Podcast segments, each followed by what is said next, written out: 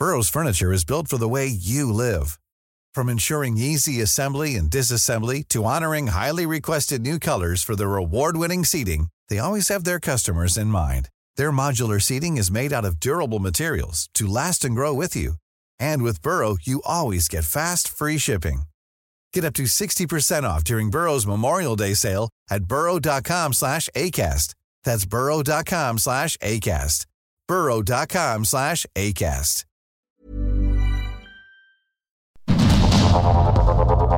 Heraldo Media Group presenta Sergio Sarmiento y Lupita Juárez. Información veraz y oportuna con un toque personal y humano.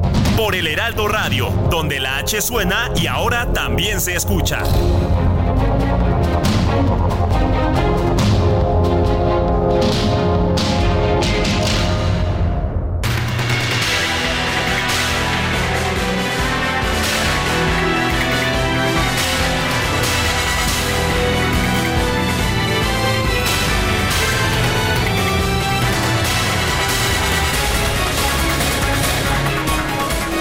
Son las 7 de la mañana con un minuto de este martes 23 de enero del 2024. Yo soy Sergio Sarmiento y por supuesto le doy a usted la más cordial bienvenida a El Heraldo Radio.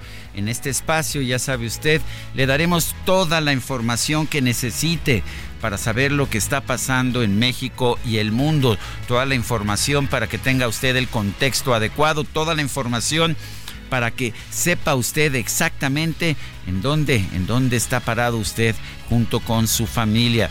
También buscamos, sin embargo, pues que la pase bien porque a nosotros nos gusta pasarla bien. Por eso también queremos darle siempre el lado amable de la noticia, siempre y cuando la noticia lo permita. Y por supuesto, esto es fácil, es agradable y muy informativo por la presencia de mi compañera de tantos años, Guadalupe Juárez. Ya ni digo cuántos años, pero ¿qué te puedo decir? muchos, muchos.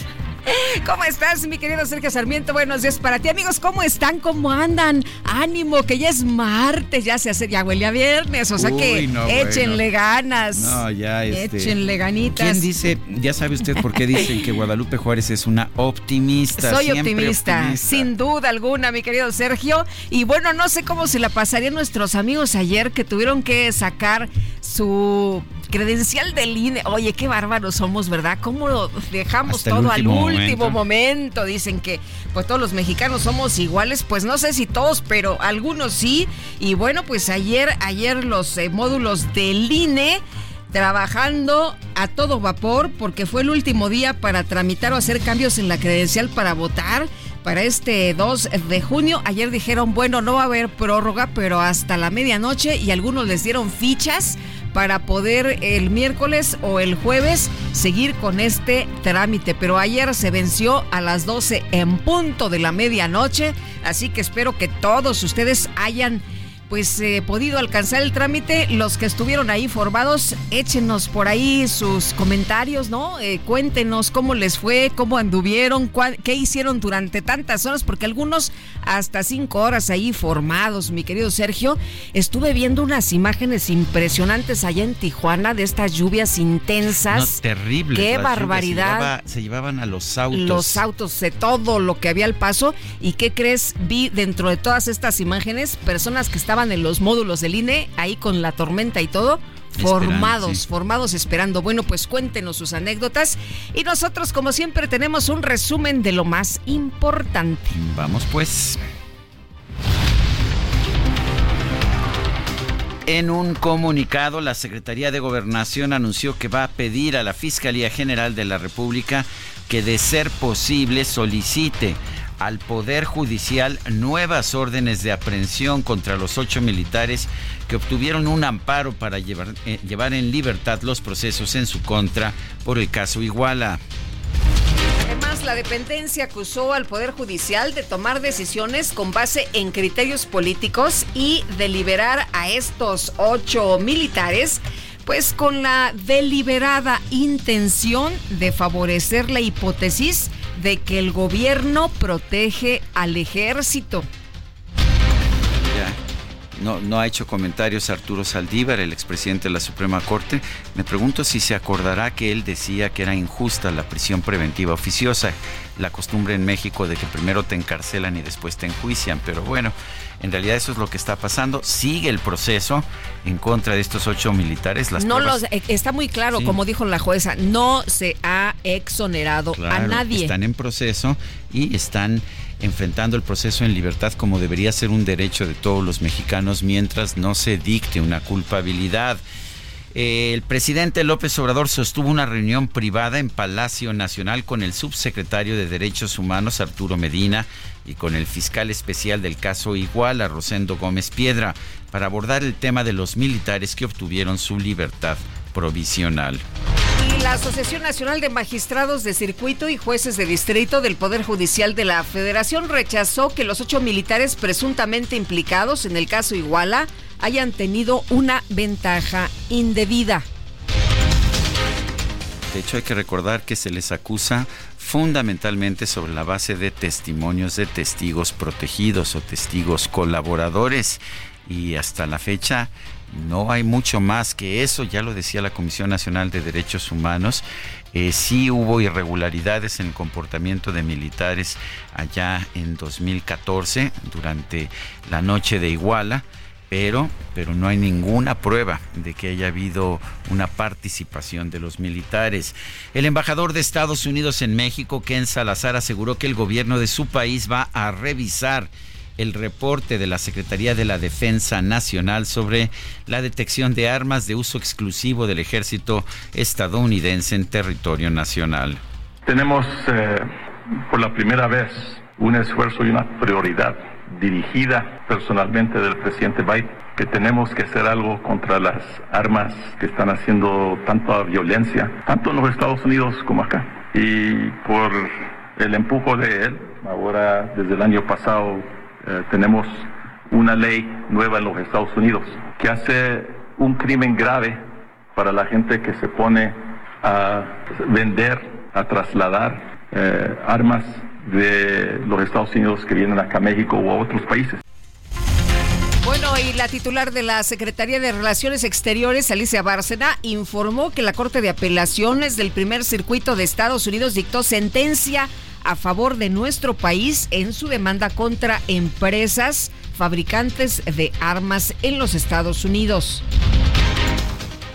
El INEGI informó que de enero a junio de 2023 se registraron 15.082 homicidios en México con una tasa a nivel nacional semestral de 12 homicidios por cada 100.000 habitantes. Esto significaría que en el año completo se deberían haber registrado alrededor de 24 homicidios por cada 100.000 habitantes. Sería, en caso de concretarse, una ligera disminución sobre los 25 de 2022. El fiscal regional B de Guanajuato, Israel Aguado Silva, confirmó la detención de dos presuntos secuestradores de la mujer buscadora, de esta madre buscadora, Lorenza Cano Flores. También se les acusa de los homicidios del esposo y del hijo de esta activista. Ha logrado la captura de los presuntos autores de la desaparición de Lorenza N y de los homicidios de su esposo e hijo, en hechos registrados la noche del 15 de enero del año en curso en la ciudad de Salamanca. Los imputados fueron identificados como José Adrián N., alias El Adri, y José Iván N., alias El Güero Pericles. La Fiscalía obtuvo orden de aprehensión en su contra y a través de los agentes de investigación criminal logró su captura por los delitos de desaparición cometida por particulares y homicidio calificado. Esta mujer fue sacada de su casa por estos sujetos y bueno, su familia, su esposo y su hijo que vinieron a verla de los Estados Unidos trataron de impedir el secuestro, pero lo que ocurrió fue que los asesinaron. Eh, decía Ceci Flores que, bueno, pues ya le habían quitado lo más valioso, que la regresaran con vida, que suplicaba a quienes la tenían que la regresaran con vida. No sabemos hasta, hasta el momento el paradero de Lorenza Cano Flores. Las autoridades de Chihuahua dieron a conocer que cuatro integrantes de la comunidad Levarón desaparecieron el domingo pasado cuando se encontraban en el municipio de Madera. A través de redes sociales, el activista Julián Levarón informó que dos de ellos ya fueron localizados. Buenas noches, solo para decirles que sí nos comunicamos con mi hermano Cristian y con Shem Stubbs, que al parecer fueron liberados y estamos esperando que se comuniquen los otros dos y estamos planeando una, una caravana hacia Chihuahua para exigirle a las autoridades del estado que hagan su jale y que nos devuelvan con vida a los otros dos que estaban secuestrados. Sabemos que los golpearon y estamos muy preocupados de que todos estén bien y que nos, nos los devuelvan sanos y salvos. Son personas de trabajo, son personas honestas que nunca le han hecho daño a nadie y les agradecemos de corazón todas las oraciones y todos los esfuerzos de toda la autoridad y todos los que nos han ayudado a, a al menos saber de ellos. Dios los bendiga. Gracias. Bueno, pues sí, sí estaban secuestrados, es lo que está confirmando precisamente en este video, en este audio, Julián Levarón. Y el subsecretario de Seguridad Pública, Luis Rodríguez Bucio, informó que la Coordinación Nacional Antisecuestro tomó acciones inmediatas para atender las denuncias de la familia Levarón. El fiscal general de Coahuila, Gerardo Márquez Guevara, confirmó la detención de dos personas por el atropellamiento que sufrieron aficionados de los Rayados de Monterrey afuera del Estadio Corona. Eh, no tenemos este conocimiento, sabemos que, eh, bueno, como ha trascendido, trae algunos documentos que la acreditan como ciudadana americana o con doble ciudadanía o alguna cosa de esta naturaleza. Sin embargo, eso es lo que está analizando el, el agente del Ministerio Público para, para su determinación. ¿Los detenidos son hombre y mujer? Eh, son hombre y mujer, los dos digo, son, son pareja, inclusive eh, eh, los propietarios del vehículo que produce este daño.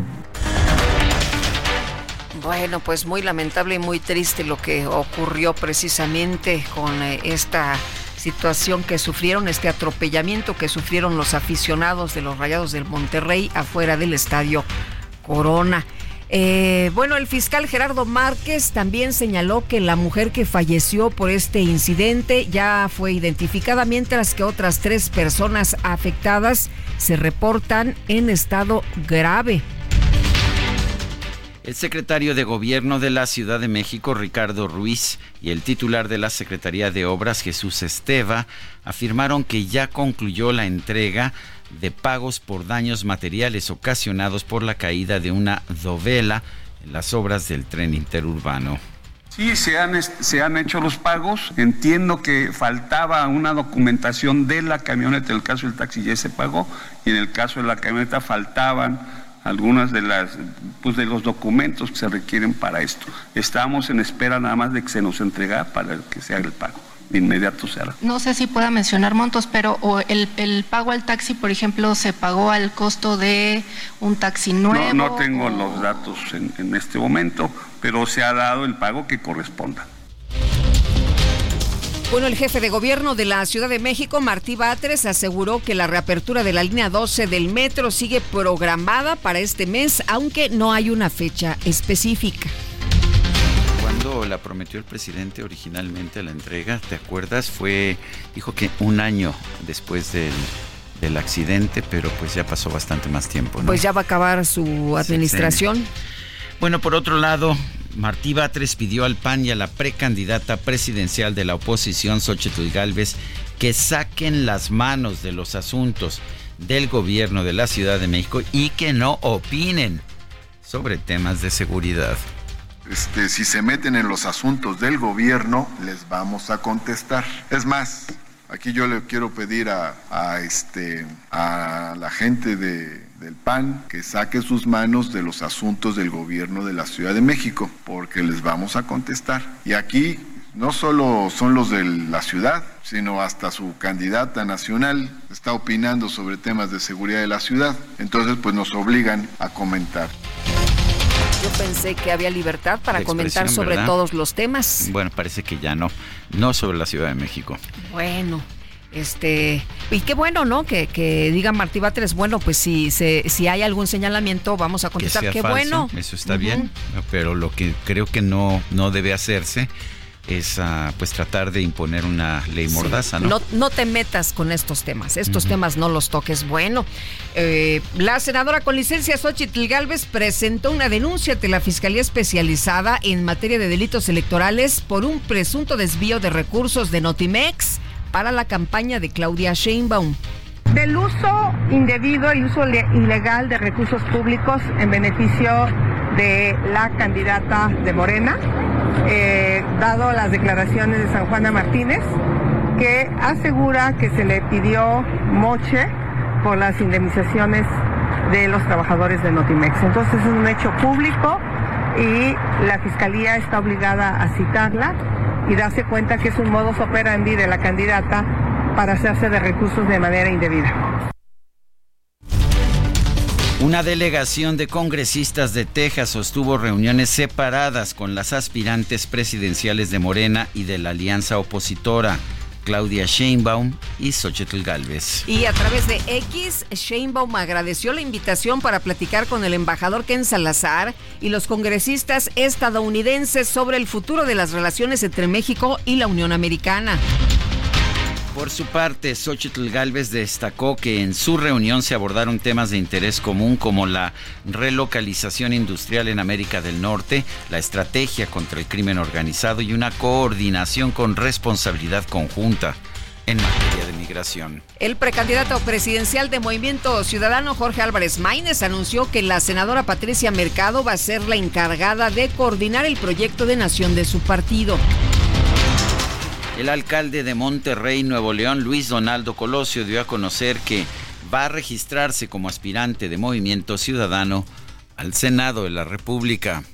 Por eso quiero con gran entusiasmo compartirles que he aceptado la invitación de Movimiento Ciudadano para contender por la tribuna más alta del país, el Senado de la República. Y la razón es muy sencilla. México necesita que hagamos política responsable. La polarización le hace mucho daño a México. Yo voy a hacer ese contrapeso razonable que construya y que concilie.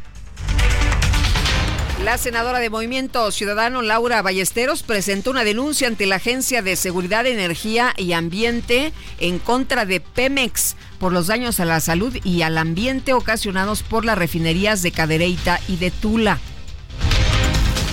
El gobierno de Baja California anunció la suspensión de clases en todos los niveles educativos debido a las fuertes lluvias registradas este lunes en el estado. Mire usted que si vio en redes sociales realmente las, los torrentes de agua que circulaban por las calles de Tijuana eran de Tijuana y de Rosarito eran impresionantes. Pues algunos chavitos se quedaron atrapados en las escuelas, ¿eh? tuvieron que ser rescatados.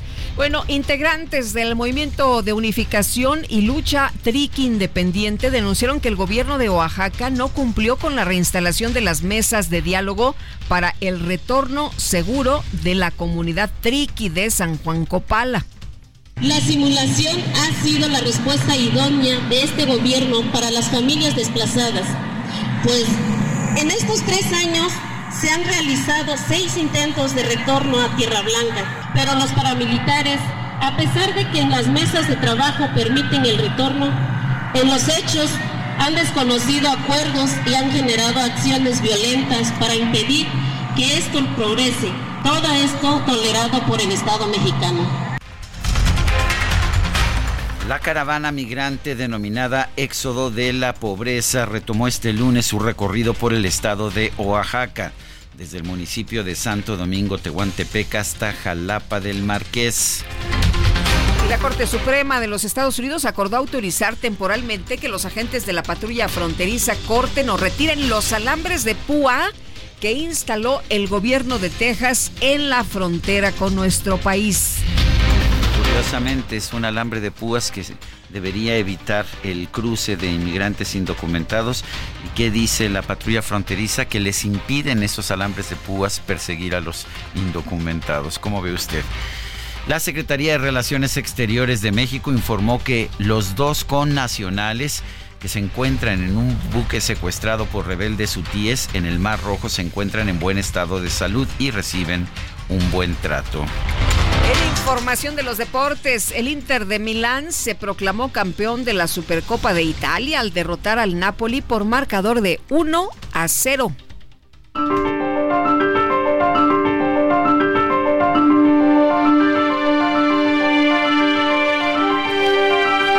Y vamos a la frase de este día. El arraigo y la prisión preventiva oficiosa restringen desproporcionalmente la libertad personal sin que exista una sentencia condenatoria y desconocen la presunción de inocencia. No, no lo dijo un abogado de la oposición, lo dijo Arturo Saldívar cuando era presidente de la Suprema Corte de Justicia de la Nación. Hoy está en la campaña de Claudia Sheinbaum.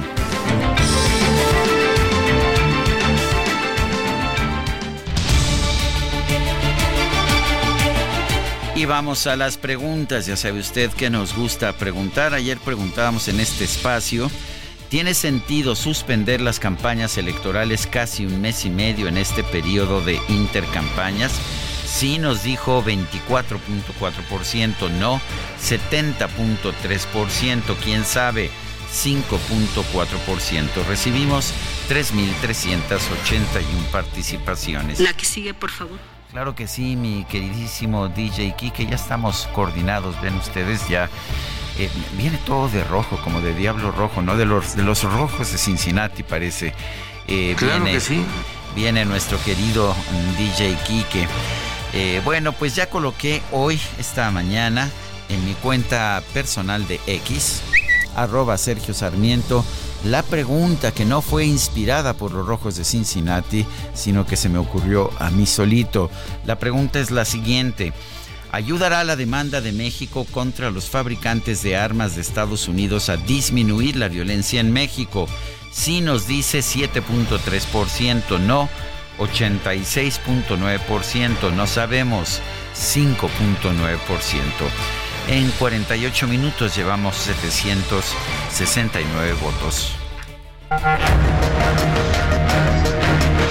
Las destacadas de El Heraldo de México.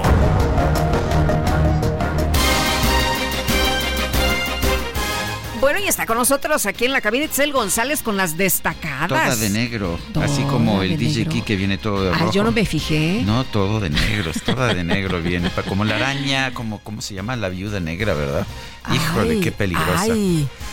y yo que la veo bien guapa acá, ah, no, Itzel González vestida, vestida de de, pues el color que se ponga el día de hoy, muy elegante, de viene, negro. Viene muy elegante, pero sí viene toda de negro. ¿No es así, mi queridísima Itzel González? Así es, Lupita, Sergio, amigos, muy buenos días, pero con bota pituda y bota blanca. Así que listos para el baile, estamos listos. Bota blanca, cierto, bueno. No, no, no viuda negra completamente, es que pero... tú no has visto mis calcetines, yo ves que vengo de traje de muy traje serio. azul y calceta. Ah, no, muy elegantes también esta mañana. A ver, Lupita, no, no, no, no, no, no, no,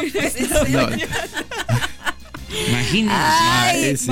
ahora, ahora sí tuvo razón el no DJ quiere Kike. usted, no quiere usted tener en, en, su mente esta imagen que acabo de ver. No, no, eh, me, se las voy a ahorrar. Estamos presumiendo este aquí es, estirando, la forma en que decoramos pie, nuestras enfermedades en, en, extremidades inferiores. Exactamente, ¿no? Y aparte, los, los que nos están viendo por la cámara, yo pasaste? creo que sí se dieron cuenta de la flexibilidad que poseemos los dos y yo ambos porque mutuamente, a la par together. Verdad sí. no ya estamos pero chavitos jóvenes estirando la pierna esta mañana. Sergio Lupita amigos nos gana la guillotina hay que trabajar. Así que comenzamos con las destacadas del Heraldo de México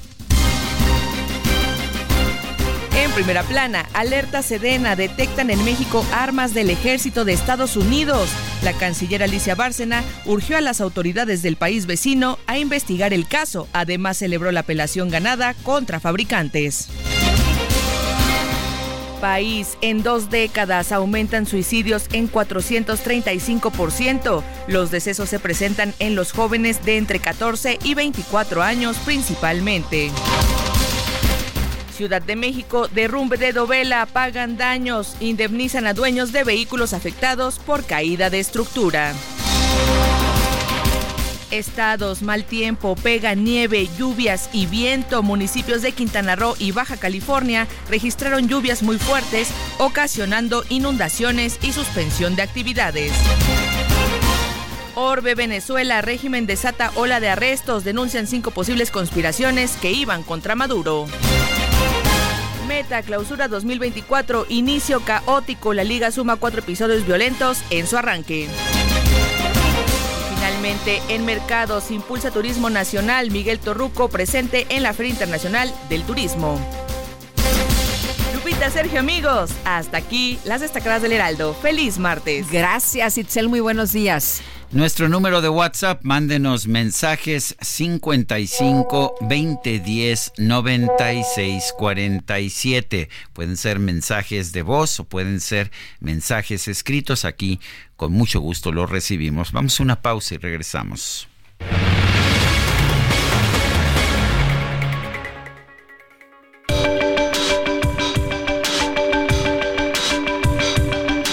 Sergio Sarmiento y Lupita Juárez quieren conocer tu opinión, tus comentarios o simplemente envía un saludo para ser más cálida esta mañana.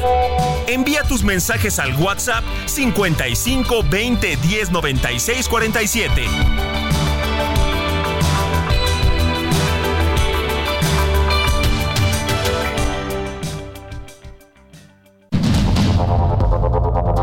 Continuamos con Sergio Sarmiento y Lupita Juárez por el Heraldo Radio.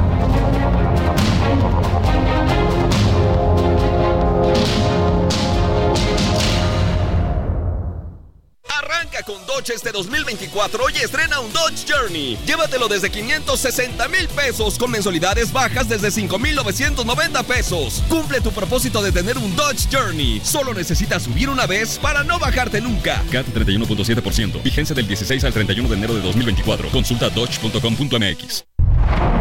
Salvador Domingo Felipe Jacinto Dalí, mejor conocido como Salvador Dalí, falleció un día como hoy, 23 de enero, pero de 1989. Fue un pintor, escultor, grabador, escenógrafo y escritor español del siglo XX.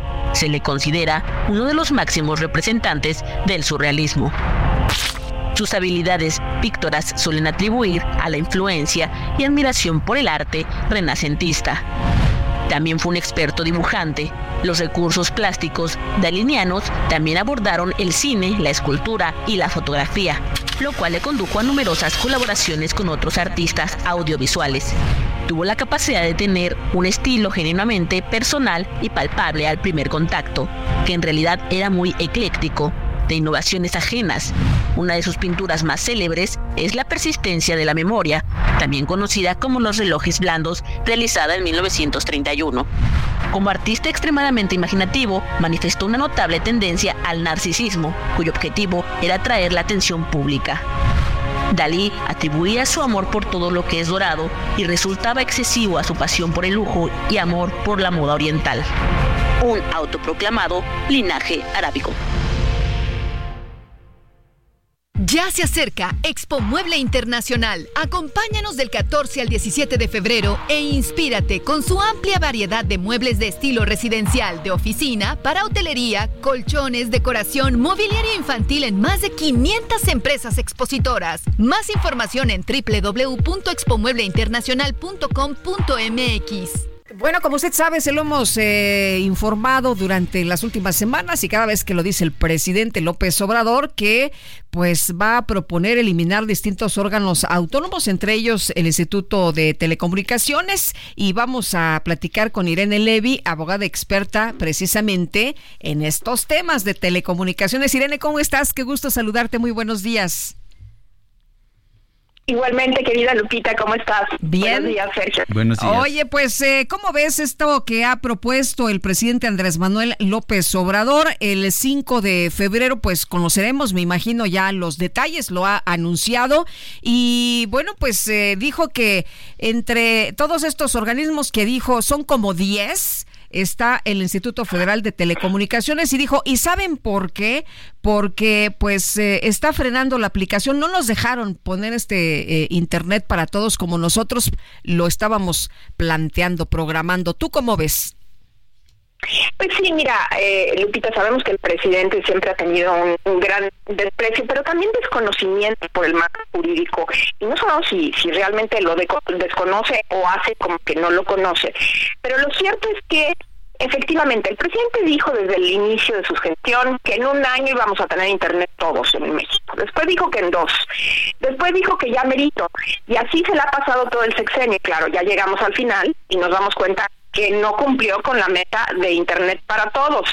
Eh, tenemos una Comisión Federal de Electricidad a la que se le encargó el tema de Internet para todos, inclusive se creó una filial de CFE que se llama CFE Telecom, tenemos a la red compartida a la que le inyectó el Estado muchísimo dinero eh, precisamente porque no funcionó el proyecto y todo esto para qué? Para nada como todas las obras que hemos visto durante el sexenio. ¿Qué pasó? Es uno de los fracasos más de toda la lista de obras o de promesas del sexenio. ¿Qué dice ahora? Claro, llega el final del sexenio no cumplió y dice ahora que es culpa del Instituto Federal de Telecomunicaciones. Déjame tratar de explicar rápidamente por qué dice que es su culpa. Lo que pasa es que en la Constitución y en la Ley Federal de Telecomunicaciones y Radiodifusión se establece eh, una neutralidad competitiva. ¿Qué significa esto? Esto significa que el gobierno no puede competir comercialmente con las empresas privadas, porque sabemos que significa esto, pues una competencia desleal.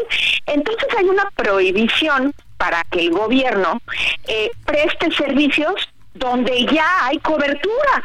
Y pues yo también me pregunto, ¿qué sentido tiene que el gobierno preste servicio donde ya tenemos varias empresas o una empresa que ya presta el servicio? Y hay una prohibición para que el, gobierno lo haga. Por eso el presidente dijo, no nos dejan prestar el servicio en la Ciudad de México. Y yo le preguntaría al presidente, oye, ¿y eso qué tiene que ver con el hecho de que existen todavía muchísimas poblaciones sin servicio donde el Instituto Federal de Telecomunicaciones, pero sobre todo la Constitución y la ley, no solo te lo permiten, sino que te, insta, te estimula, te obliga a que tu Estado cubras esos lugares donde no hay internet. El presidente se queja de que en la Ciudad de México no lo dejan prestar el servicio y es cierto porque hay una prohibición por ley y la pregunta es ¿por qué quiere el presidente prestar servicios en la Ciudad de México donde tenemos a todas a todas las empresas que prestan el servicio. Entonces, por ahí va la cosa. El presidente quiere desaparecer el instituto desde que llegó que no me venga ahora con que ahorita porque no le dejan prestar el servicio. Desde que llegó trae la cantaleta de desaparecer a todos los autónomos, no ha nombrado, no ha nombrado tres comisionados o comisionadas que faltan del Instituto Federal de Telecomunicaciones y de otros organismos autónomos. Entonces no nos dejemos engañar de que esto se trata porque no le dejan prestar el servicio, hay que aclarar las cosas, todo esto es falso. Eh, Irene, el presidente se pregunta qué hace el Instituto Federal de Telecomunicaciones, qué hacen otros organismos autónomos, qué hace, eh, por qué es un beneficio para los ciudadanos. Es muy importante tu pregunta, Sergio, porque efectivamente el presidente pone a los organismos autónomos como los malos de la película, como organismos que solamente consumen recursos públicos y no hacen nada. Los organismos autónomos efectivamente son de un vienen de un modelo neoliberal, eso no significa que son malos.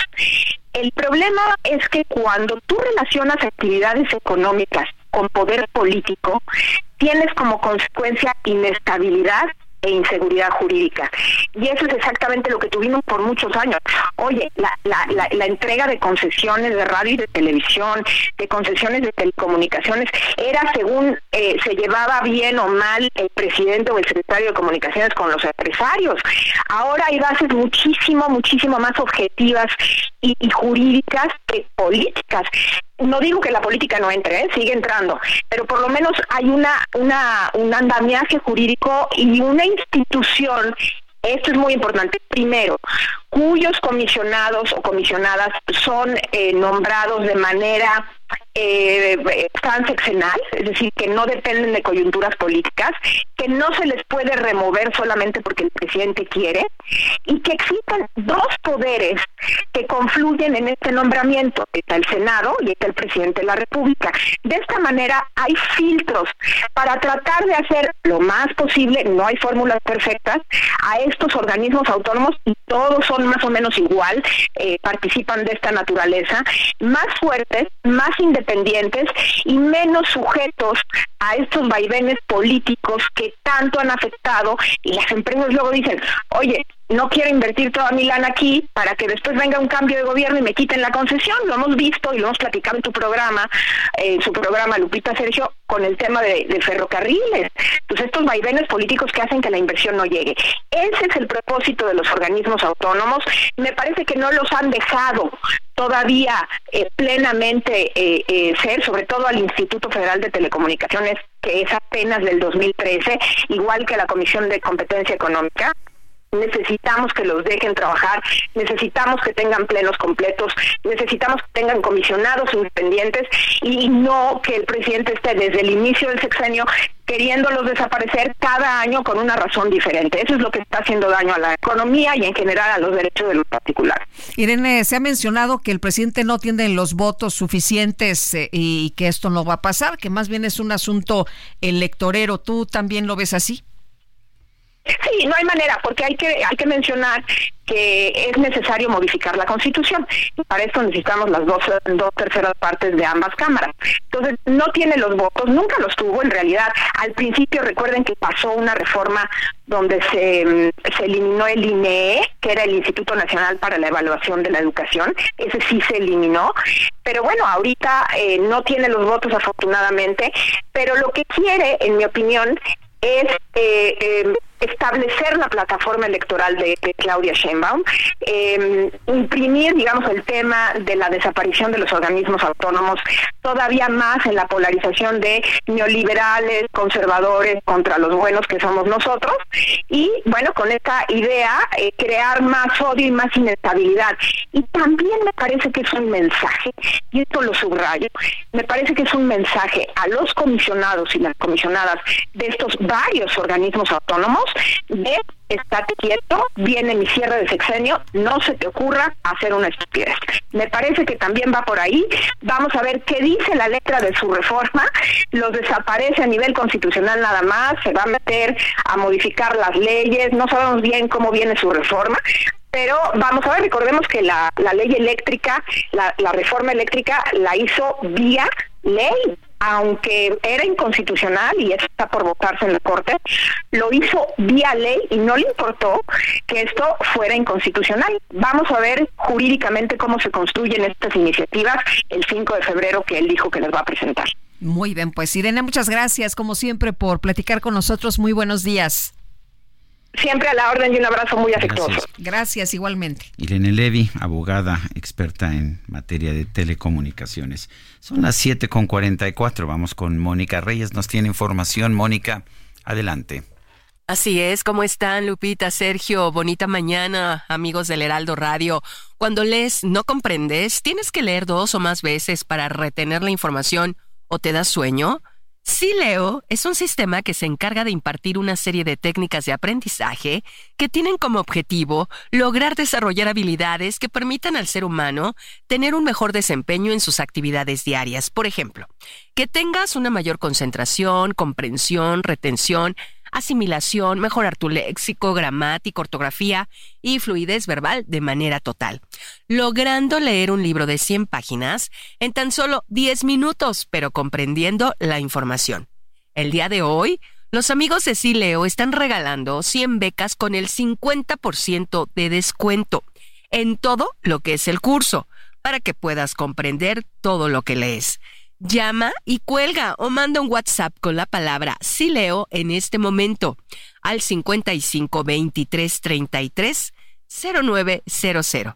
55 23 33 0900 y te van a regalar un diagnóstico de lectura sin costo y las primeras 70 llamadas una clase muestra. Llama, llama y cuelga al 55 23 33 0900 y obtén tu beca del 50% de descuento, dirigido a cualquier profesionista, ama de casa o estudiante.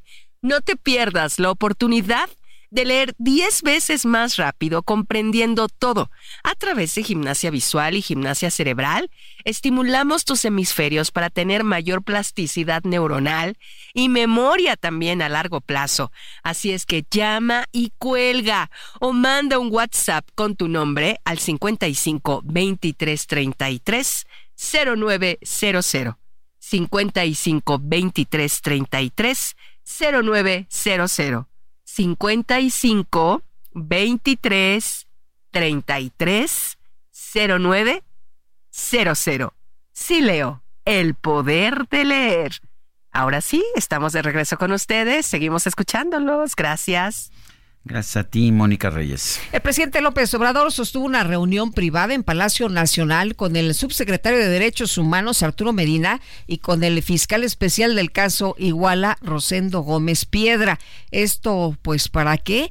¿Qué pasó ahí? Abordaron, fíjese usted, el tema de los militares que obtuvieron su libertad provisional. Y Noemí Gutiérrez, cuéntanos. Muy buenos días. Sergio Lupita, muy buenos días. Y les comento que la tarde de este lunes el presidente Andrés Manuel López Obrador se reunió en privado con Rosendo Gómez Piedra, titular de la Unidad Especial para la Investigación y Litigio del caso Ayotzinapa de la Fiscalía General de la República. El encuentro fue después de que una jueza federal decidió cambiar la medida cautelar a ocho militares involucrados en la desaparición de los 43 normalistas de Ayotzinapa para seguir el proceso en libertad. Después de la mañanera en Querétaro, el presidente López Obrador se dirigió a Palacio Nacional en donde llegó a las 11.34 de la mañana.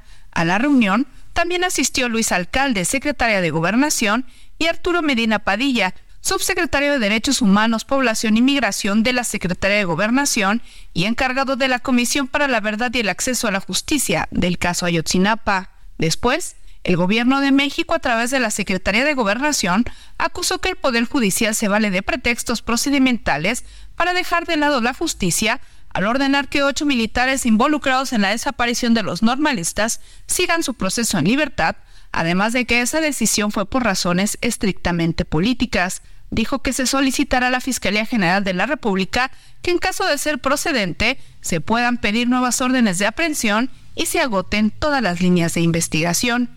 Sergio Lupita, la información que les tengo. Noemí, gracias. Buenos días. La Asociación Nacional de Magistrados de Circuito y Jueces de Distrito del Poder Judicial de la Federación rechazó que los ocho militares presuntamente implicados en el caso Iguala hayan tenido una ventaja indebida. Diana Martínez nos cuenta. Adelante, Diana. Así es, Sergio Lupita, muy buenos días.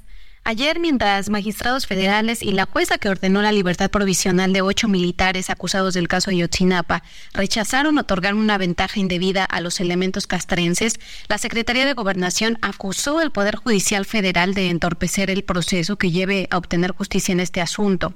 La Asociación Nacional de Magistrados de Circuito y Jueces de Distrito del Poder Judicial de la Federación, la JUFED, informó a petición de los integrantes del Tribunal Colegiado y de la jueza segundo de Distrito de Procesos Penales Federales en el Estado de México que fueron exhibidos por la Fiscalía General de la República, que las resoluciones de estos impartidores de justicia se realizaron con apego a la Constitución, a tratados internacionales y a decisiones de la Corte Interamericana de Derechos Humanos sin comprometer los derechos de las víctimas ni las facultades de la Fiscalía.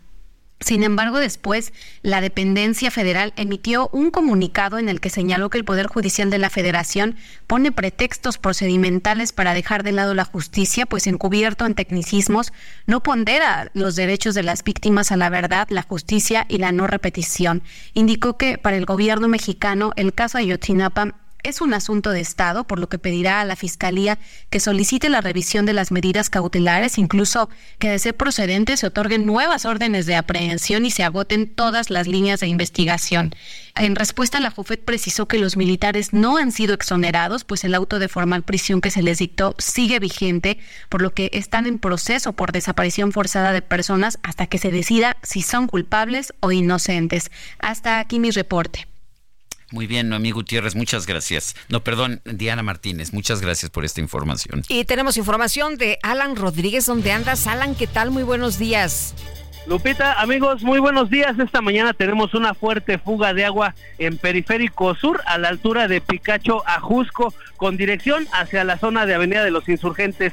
Esta se encuentra sobre la lateral y lamentablemente ya son varias horas de que se está desperdiciando este vital líquido, por lo que hacemos la petición de que se levante el reporte en el sistema de aguas de la Ciudad de México para que puedan venir la brigada de detección y control de fugas de agua a reparar este desperfecto. Mucha precaución para todas las personas que vienen sobre los carriles laterales. Por lo pronto, el reporte que tenemos. Alan, gracias, buenos días.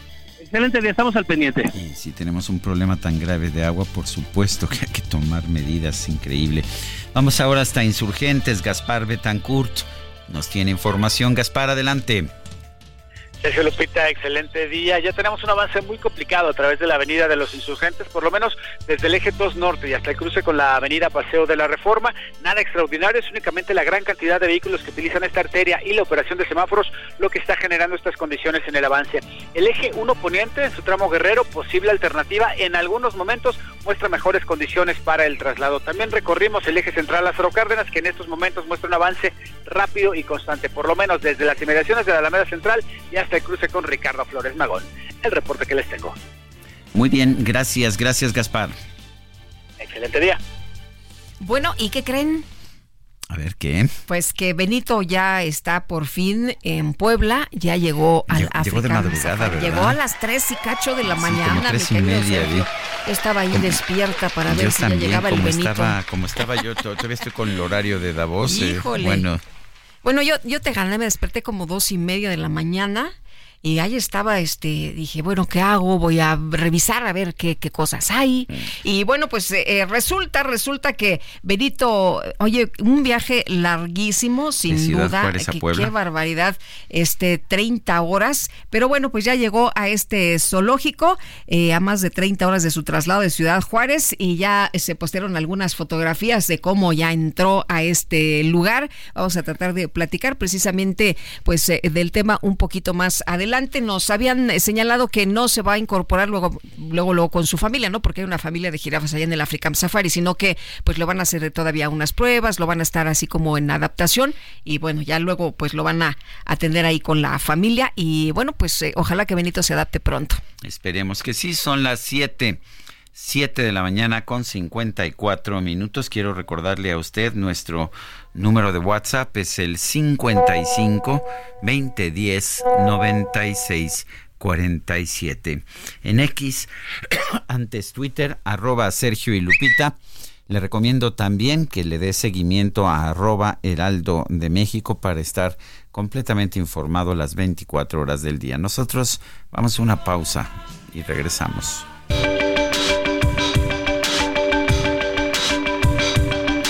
Sergio Sarmiento y Lupita Juárez quieren conocer tu opinión, tus comentarios o simplemente envía un saludo para ser más cálida esta mañana. Envía tus mensajes al WhatsApp 55 20 10 96 47.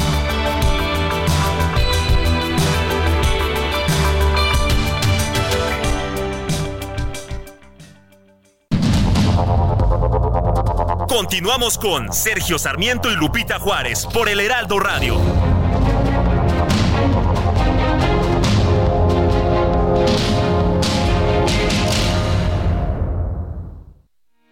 Porque te presta hasta cuatro meses de tu sueldo. Porque lo obtienes en máximo 24 horas. Porque lo utilizas para lo que quieras. Porque lo tramitas fácil y sin intermediarios. Porque tiene las tasas más bajas del mercado. Porque es tu derecho. Fonacot es el crédito. Fonacot, 50 años cumpliendo. Gobierno de México. Oye, y vámonos a los mensajes, nos dice Isa López. eh, buenos días, Sergio Lupita, atenta de su noticiario como cada mañanita. Me pregunto si los que estuvieron haciendo largas filas eh, del INE lo harían con motivo de las votaciones. Saludos cariñosos. Isa, pues supongo. Bueno, sí.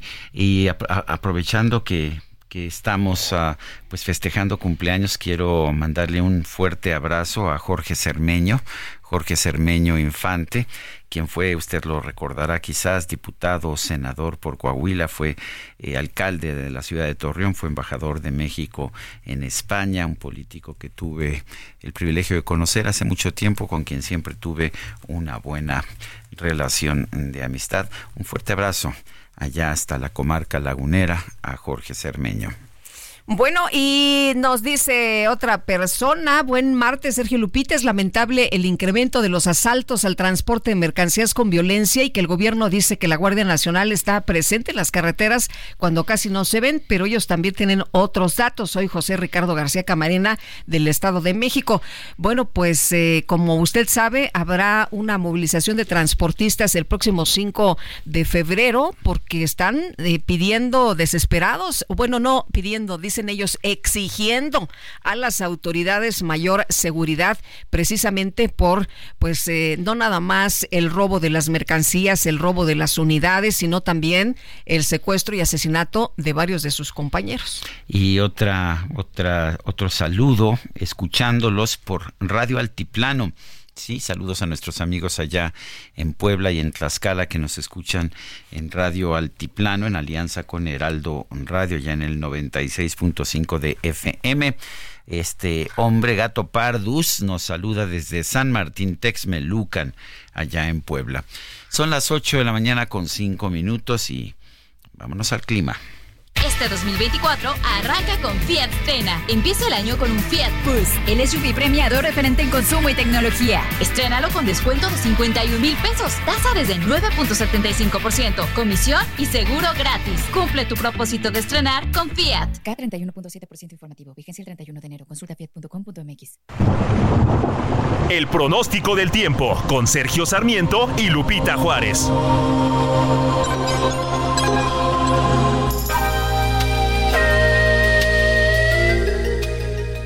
Y vamos con Berenice Peláez, meteoróloga del Servicio Meteorológico Nacional de la Conagua. Berenice, ¿qué nos tienes? Adelante. ¿Qué tal, Sergio Lupita? Es un gusto saludarlos e informarles que este martes tenemos una vaguada polar en niveles medios y altos de la atmósfera que va a interactuar con la corriente en chorro polar, también canales de baja presión al interior del país. Debido a estos sistemas, el pronóstico más significativo es de lluvias muy fuertes en los estados de Sonora y Chihuahua y algunas lluvias puntuales fuertes en Sinaloa, Durango, Coahuila, Nuevo León, Tamaulipas, Yucatán y Quintana Roo. Por otra parte, va a prevalecer la caída de nieve o agua nieve en zonas serranas de Sonora, Chihuahua, Durango y Sinaloa, así como lluvia engelante o agua nieve en las sierras de Coahuila. Respecto a los vientos, estamos pronosticando rachas de 80 a 100 kilómetros por hora y tolvaneras en Chihuahua, Durango y Zacatecas y de 60 a 80 kilómetros por hora en Baja California, Coahuila, Nuevo León, San Luis Potosí y Aguascalientes. Finalmente, para el Valle de México, durante este día se prevé cielo medio nublado, sin probabilidad de lluvia tanto en la Ciudad de México como en el Estado de México. La temperatura máxima en la ciudad oscilará entre los 22 y los 24 grados Celsius. Hasta aquí el reporte del tiempo. Regreso con ustedes. Muy bien, pues muchas gracias, gracias por este reporte, Berenice. Beren buen día. Berenice Peláez, meteoróloga del Servicio Meteorológico Nacional de la Conagua. Y escucha esto, mi querido Sergio. Bueno, pues, ¿qué crees, mi querida Guadalupe? Ya están las nominaciones de los ah, premios qué Oscar. emoción, qué emoción. Y los este, premios serán entregados el 10 de marzo, ya pero falta se poco. acaban de dar hace unos minutos las nominaciones completas. A ver, vamos a empezar. ¿Te parece? Empiezo con mejor película. Adelante. Eh, mejor película son 10 las nominaciones. American Fiction, Anatomía de una caída, Barbie, The Holdovers, Los Asesinos de la Luna, Maestro, que me encantó, debo decir, sobre la vida de Leonard Bernstein, Oppenheimer, que también me gustó mucho, Past Lives, Vidas Pasadas, Pobres Criaturas y La Zona de Interés. Bueno, pues las que he visto me han parecido buenas. Sí, las que has visto yo también. Fíjate que, aunque Maestro me pareció un poco lenta, ¿eh? Es me lenta, pero a mí sí me pareció una gran película Sí, de una enorme eh, profundidad. Yo me voy por Oppenheimer. A mí Bueno, me muy gustó bien. Oppenheimer. Pero bueno, mejor director está Justin Tread con Anatomía de una caída. Está Martin Scorsese con Los Asesinos de la Luna. Me fascinó esta película. Me gustó muchísimo. No la he visto, sí. Está eh, Christopher Nolan con Oppenheimer. Está Yorgos Lanthimos con Pobres Criaturas. Y está Jonathan Glazer con La Zona de Interés. Bueno, y en mejor actriz,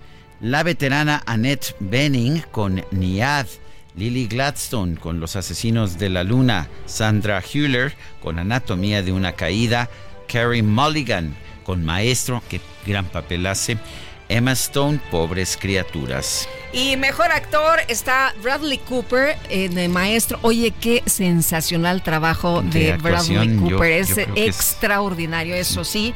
Eh, no te lo discuto. Está Conman Domingo por Rustin, está Paul eh, Giamatti por The Holdovers y está Cillian Murphy por Oppenheimer. También está Jeffrey Wright con American Fiction. Mejor actriz de reparto Emily Blunt con Oppenheimer. Daniel Brooks, The Color Purple, el color púrpura. América Ferrera con Barbie. Jodie Foster con Niad. Davin Joy Randolph con The Holdovers. Este, yo la verdad no he visto, a mí me fascina Judy Foster, me gusta mucho su trabajo, no he visto NEAD, pero Emily Blunt en Oppenheimer está espectacular, sin duda alguna. Eh, mejor guion eh, original está... Mm, me salté algo, ¿no, verdad? No, mejor guion original. Mejor guion original está Anatomía de una caída, está de eh, eh, Holdovers, está Maestro y también eh, May December y Past Lives. Mejor guion adaptado, American Fiction, Barbie, Oppenheimer, Pobres Criaturas, La Zona de Interés. Por mejor película internacional está Lo Capitano, está Perfect Days, está La Sociedad de la Nieve, que me ha recomendado mucho nuestra productora Carlita, que no la he visto, igual y la veo este fin de semana. También The Teacher's Lounge y La Zona de Interés. Oye, sí nos faltó mejor actor de reparto. Sí, ¿verdad? aquí está Sterling K. Brown por American Fiction. Robert De Niro, Los Asesinos de la Luna. Robert Downey Jr., Oppenheimer. Ryan Gosling en Barbie y Mark Ruffalo en Pobres Criaturas. Bueno, puro protagonista en, actor de reparto. Puro buenísimo, qué cosa.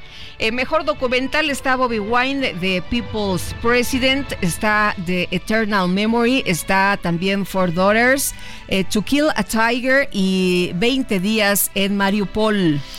Bueno, eso es eh, mejor documental, eh, mejor, película, internacional y O Capitano. Ese ya lo dimos. Ah, ya lo este, dimos. Sí, ah, mejor película animada. Viene de ahí. El niño y la garza. Elemental. Nimona, Robot, Robot Dreams y Spider-Man a través del Spider-Verso. El mejor cortometraje de After Invencible, Night of the Fortune, Red, White and Blue y The Wonderful Story of Henry Sugar. Ay, me gustó esa. Bueno, eh, tenemos muchos más. En realidad podríamos estarnos aquí un buen rato. Eh, lo que sí le puedo decir es que en mejor fotografía está Los Asesinos de la Luna con Rodrigo Prieto como mejor, ah, eh, mejor ah, camarógrafo. Eh, y creo que es el único mexicano que está nominado hasta este momento. Bueno, y vámonos a otros temas, mi querido Sergio. Seguiremos platicando, por supuesto, de estas eh, nominaciones al Oscar y estaremos pendientes de la entrega de estos premios. El INEGI informó que de enero a junio de 2023 se registraron 15.082 homicidios en México con una tasa a nivel nacional de 12 homicidios por cada 100.000 habitantes. David David Saucedo es especialista en seguridad, a quien saludamos con gusto, como siempre. David, ¿cómo estás? Muy buenos días. ¿Qué tal, Sergio Lupita? ¿Cómo están ustedes? Oye, pues eh, estamos eh, eh, dando esta información. ¿Tú cómo ves los datos? Sí, bueno, bueno. Sí, sí, ¿nos escuchas? ¿Nos escuchas? Sí, te escucho, lo escucho perfecto. Sí. en efecto, el, día de hoy ya el INEGI dio el avance del número de homicidios del primer semestre del año pasado. Como suele suceder ya de manera regular cuando se presenta esta cifra, faltan algunas dudas. En primer término, eh, por supuesto que en estas estadísticas, en estas métricas, todavía no están contabilizados los cadáveres de las personas lamentablemente desaparecidas y que están encontrando los colectivos de búsqueda eh, de personas. Incluso una vez que ya se realiza la identificación de eh, los cadáveres de las personas que están en esta condición, las fiscalías estatales, que son las que alimentan esta base nacional, junto con los registros de los servicios médicos forenses, las agencias del Ministerio Público, no se actualiza esta métrica. Es decir, existe la presunción desde hace tiempo de que en esta estrategia de desaparición de cadáveres que ejecutan los cárteles de la droga eh, están reduciendo y están jalando hacia abajo el número de homicidios. Es una eh, métrica, evidentemente, que el presidente Andrés Manuel López Obrador utiliza. Seguramente el día de hoy en la mañanera habrá alusión a este, a este dato, sobre todo para tratar de mostrar que su estrategia en el combate a la inseguridad está teniendo resultados. Eh, David, eh, el, tenemos el resultado de seis meses, son 12 homicidios por cada 100 mil habitantes. ¿Cómo se compara esto con los años anteriores? Hay una reducción, hay una disminución eh, eh, por el número global, que la tasa se calcula con base en el número de homicidios y se, eh, se divide entre 100.000 habitantes para obtener una tasa. Sí hay una reducción como tal, pero esto, insisto, tiene que ver con que hay menos cadáveres que hayan sido que han sido localizados en el servicio médico forense o bien registros de homicidios en, los, en las agencias del Ministerio Público o en los registros civiles al compilar todos estos datos aparece esta, esta información. Sin embargo, reitero, existe todavía este dato de personas desaparecidas. Incluso el gobierno federal, eh, en una polémica que se desató hace algunas semanas, redujo drásticamente el número de personas desaparecidas. Como antecedente teníamos la renuncia de Carla Quintana, lo que hace suponer que hubo una estrategia de maquillaje de cifras para reducir no solo el número de homicidios, sino también el número de personas eh, desaparecidas. Oye, David, pero de todas formas, si, si nos quedamos nada más con estos datos, de enero a junio de 2023 se registraron, bueno, 15.082 homicidios en México, aunque fueran estas cifras eh, reales, pues es muchísimo, ¿no? Sí, definitivamente. Algunos especialistas, algunos colegas también señalan que normalmente en la época de invierno hay una disminución en el número de homicidios por razones que no alcanzamos a comprender del todo. Los cárteles de la droga están más activos en los, en los meses de, verano hay un incremento de la violencia y de cierto tipo de delitos eh, como el robo con violencia o las violaciones en las épocas de mayor calor en los meses de mayor calor, pero no tenemos una explicación. Incluso a nivel mundial esto se da de manera frecuente. Es decir, el número de homicidios eh, no es una eh, no es una cifra que vaya eh, creciendo de manera exponencial, sino que tiene fluctuaciones a lo largo del año. Una pregunta pues vinculada. México ganó ayer, el gobierno de México ganó ayer una apelación en un, en un tribunal de circuito en los Estados Unidos que va a obligar a, un juez que había rechazado considerar uh, la denuncia o la demanda más bien del gobierno mexicano contra fabricantes de armas de Estados Unidos por daños y perjuicios por supuesta responsabilidad por los homicidios en México. Eh, ¿Realmente ves tú que estos fabricantes de armas de Estados Unidos sean responsables o puedan ser considerados así en el sistema de justicia de los Estados Unidos? Hasta el momento solo se trata de una aspiración, el proceso ya lleva más de dos años desde que el gobierno mexicano decidió pelear este caso en las Cortes Americanas, eh, tratando de reducir los envíos de armas hacia los cárteles mexicanos. De acuerdo con los cálculos de la ONU, las ganancias derivadas de la comercialización de armas eh, son todavía más grandes que las ganancias derivadas de la comercialización de drogas ilícitas. Eh, es de todo sabido que eh, las, las, empresas fabricantes de armas en Estados Unidos y también las comercializadoras cuentan con un lobby muy poderoso en los Estados Unidos que evidentemente permea en su poder judicial. Eh, yo sí realmente quisiera que el gobierno mexicano ganara y siguiera avanzando en este proceso que ya lleva mucho tiempo, seguramente va a llevar unos dos años más antes de que se tenga un fallo final, eh, el pronóstico no es eh, no es positivo. El propio presidente Biden, Biden eh, Barack Obama, Bill Clinton en su momento, todos ellos trataron de reducir de alguna manera la, venta, la comercialización, comercialización, libre, sobre todo de fusiles de asalto, y no pudieron. Yo quisiera que, que en efecto el gobierno mexicano pudiera lograr lo que no lograron tres presidentes norteamericanos, pero se ve complicado. Muy bien, pues muchas gracias por platicar con nosotros, David. Muy buenos días. Gracias, les mando un abrazo. Hasta luego. Son las 8 de la mañana con 18 minutos. El Heraldo de México publica, publica hoy una encuesta de la empresa Poligrama eh, acerca de, pues, de las alianzas, que tanto respaldo están teniendo las alianzas en estos momentos. Eh, resulta que que la alianza de Morena, el Partido del Trabajo y el Partido Verde Ecologista tiene un respaldo del 54.8% de la población, la del PAN, el PRI eh, y el PRD 30.5% y Movimiento Ciudadano 7.5%. Eh, hay una distancia de, de 25 de 25 puntos porcentuales. Tiene mucha información también esta en pues esta encuesta eh, que nos señala también las dificultades que tienen las alianzas para tener un perfil ideológico eh, que sea pues claro. Tenemos en la línea telefónica a Jesús Zambrano, el expresidente nacional del PRD. Jesús, gracias por tomar nuestra llamada. Estamos en periodo de intercampañas, terminaron las precampañas que permiten posicionar sobre todo a los partidos políticos y a los y a las alianzas. Estamos viendo esta pues esta encuesta de, Poligrama eh, para el Heraldo de México que muestra a, la alianza oficialista con una ventaja de 54.8% contra 30.5% de la alianza entre el PAN, el PRI y el PRD. ¿Qué piensas?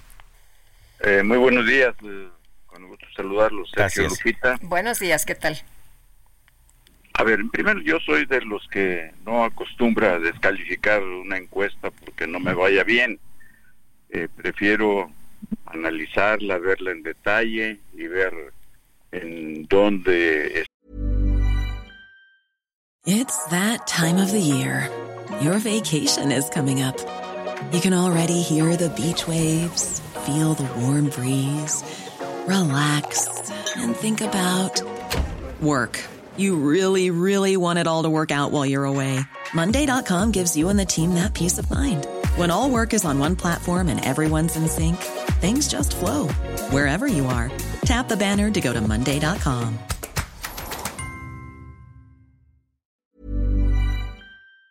Están señalándose debilidades que pudiera haber, dificultades que estamos enfrentando, etcétera, para Eh, colocarnos en mejor posición. Eso por una parte.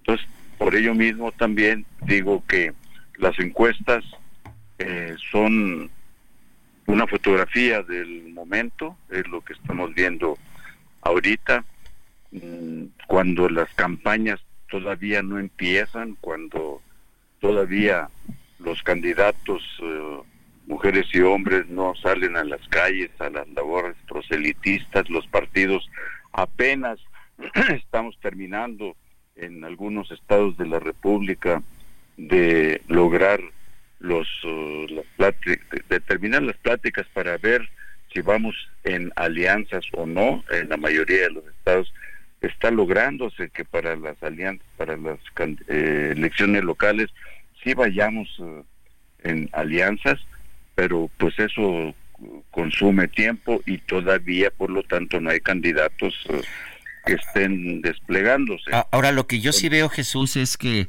buena parte de la gente está en contra de que el PAN, el PRI y el PRD vayan juntos y en cambio buena parte de la gente está a favor de que Movimiento Ciudadano haya decidido ir solo en esta contienda. ¿Qué opinas de eso? Mira, en primer lugar hay que decir que eh, Así se decía hace tres años en las elecciones intermedias federales e, e, incluida la Ciudad de México, en el país terminamos obteniendo el 40% como coalición para tener igual número de diputados uh, presentes en San Lázaro. Y las encuestas decían que nos iban a barrer en la Ciudad de México y ganamos uh, la mayoría eh, de los cargos de elección popular, la mayoría de las uh, alcaldías. Entonces, uh, luego con un presidente en campaña como coordinador de jefe de campaña todos los días y que sigue incluso ahora en intercampañas, eh, que no ha acatado los resolutivos del eh, INE y del Tribunal Electoral para que ya no siga hablando de elecciones ni nada de esto, pues es esperarse también que cuando él está solo en la cancha defendiendo a su corcholata, a su eh, alianza oficialista y al mismo tiempo atacando a Xochitl y atacando a nuestra coalición, colocándonos como adversarios, satanizándonos, pues era de esperarse que estuviera en estas circunstancias un escenario de estas eh, características. Y lo mismo también pues eh, no se al no confrontarse realmente todavía lo que serán las dos grandes coaliciones eh, la de Morena y sus aliados, eh, y, que no ha habido todavía debates, que no se han enfrentado las ideas o las propuestas programáticas o, las ideologías, como ahorita lo mencionaba Sergio, pues eh, también para la gente dice, bueno, pues a ver qué es lo que hay aquí, pues estos están gobernando, hay que que puedan seguir gobernando, pero cuando empezamos a confrontar ideas y propuestas y que se vea todo lo que significa el riesgo de un continuismo de esta alianza que está hoy en el gobierno encabezada por López Obrador, que se que se mida lo que se ofrece, lo que se ofrece, lo que se va a ofrecer para por las otras candidaturas y alianzas, pues ya, ya veremos. Oye, Jesús, nos queda un minutito y tú decías, bueno, a nosotros nos gusta revisar qué es lo que dicen las encuestas porque vemos nuestras debilidades. En esta encuesta eh, se dice que hay menos aceptación ciudadana. ¿Cómo pueden revertir esto? Pues con eso que estoy diciendo, Lupita, con actividades, con campaña, con acercamiento directo con la gente, con buenas candidaturas y que le digamos, aquí estamos, eh, estamos uh, dando la cara y proponemos esto. Entonces, las campañas son las que terminan definiendo los resultados electorales. Eh, nunca se definen, o muy pocas veces, a menos que esté muy claramente establecidos los uh, cartones, eh, nunca se definen antes los, resultados electorales.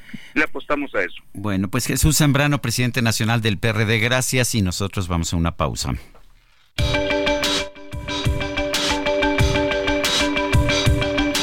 Sergio Sarmiento y Lupita Juárez quieren conocer tu opinión, tus comentarios o simplemente envía un saludo para ser más cálida esta mañana. Envía tus mensajes al WhatsApp 55 20 10 96 47.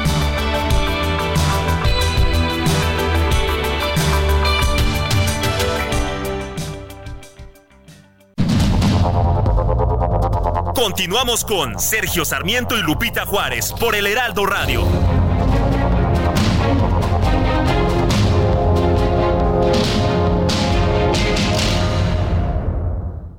Expo Mueble Internacional, la feria líder de muebles y decoración, presenta. Ya se acerca Expo Mueble Internacional. Acompáñanos del 14 al 17 de febrero e inspírate con su amplia variedad de muebles de estilo residencial, de oficina, para hotelería, colchones, decoración, mobiliario infantil en más de 500 empresas expositoras. Más información en www.expomuebleinternacional.com.mx. Jaque Mate con Sergio Sarmiento.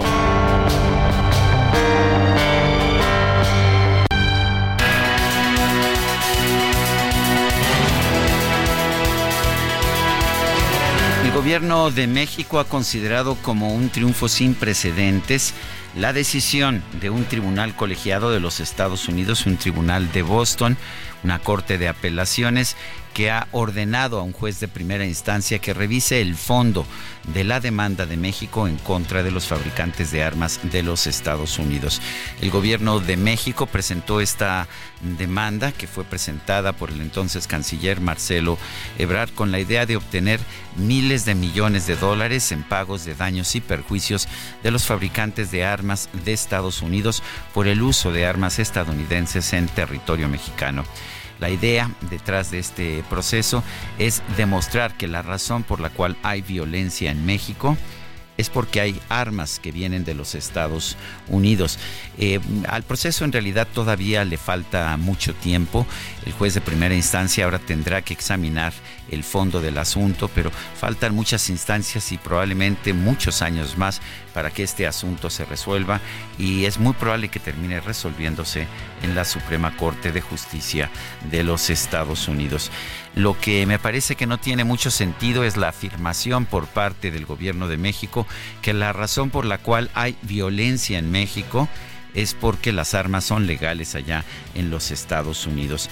Estados Unidos tiene una tasa de homicidios por cada 100.000 habitantes de 6, esto en el año de 2022, mientras que en México tenemos una tasa de 25 homicidios dolosos por cada 100.000 habitantes.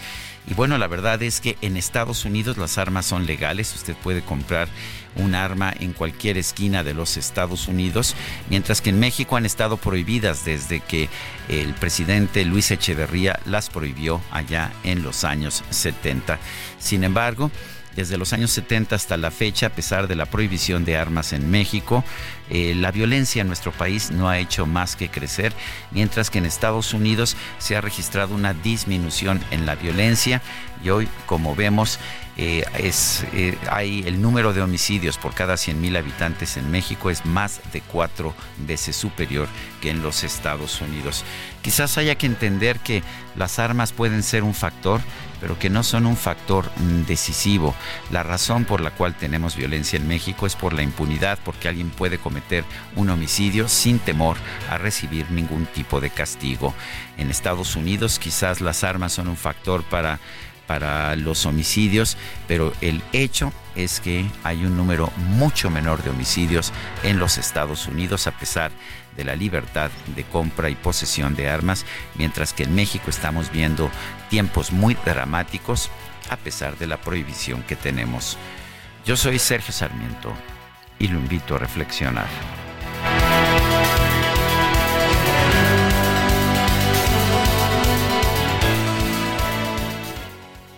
Expo Mueble Internacional, la feria líder de muebles y decoración, presentó.